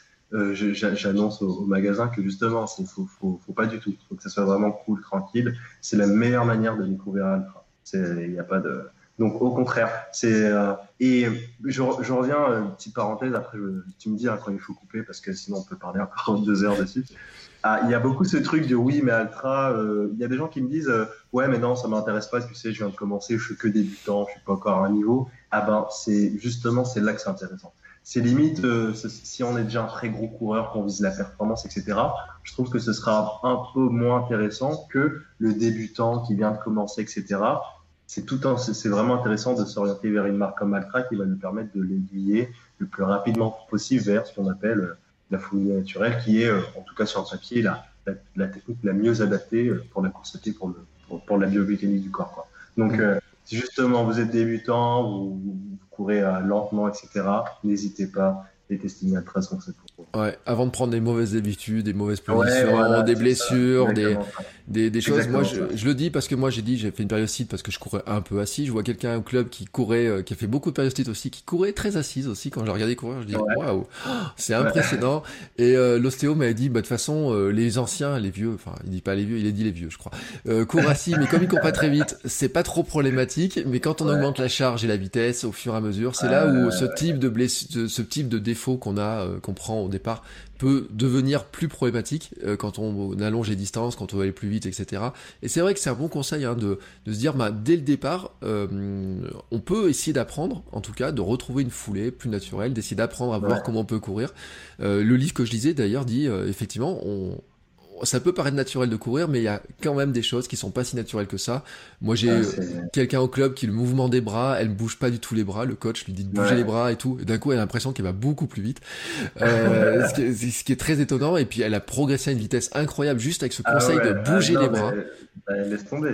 Les bras, c'est c'est énorme. C'est une grande part de, de, En tout cas, là, si on parle de performance de vitesse, mmh. même, même d'économie d'énergie, etc c'est énorme. Quoi. Il faut apprendre à utiliser les bras dans, dans le bon tempo aussi, parce qu'il y a une notion de, rythme, de tempo à avoir.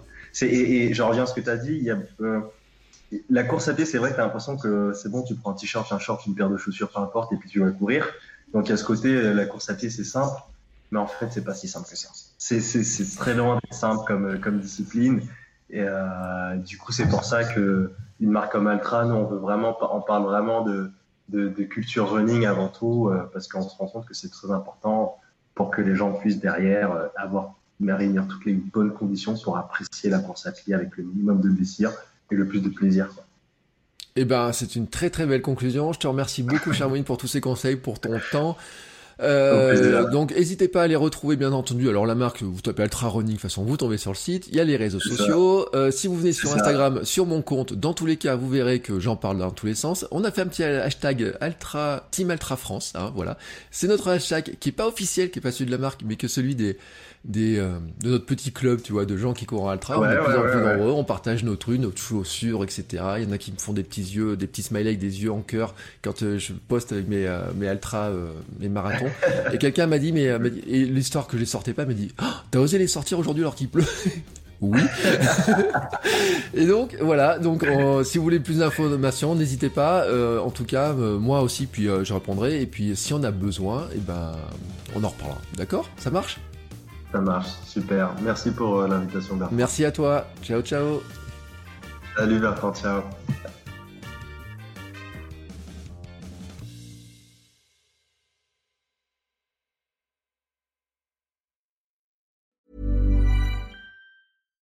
Hi, I'm Daniel, founder of Pretty Litter. Cats and cat owners deserve better than any old-fashioned litter. That's why I teamed up with scientists and veterinarians to create Pretty Litter.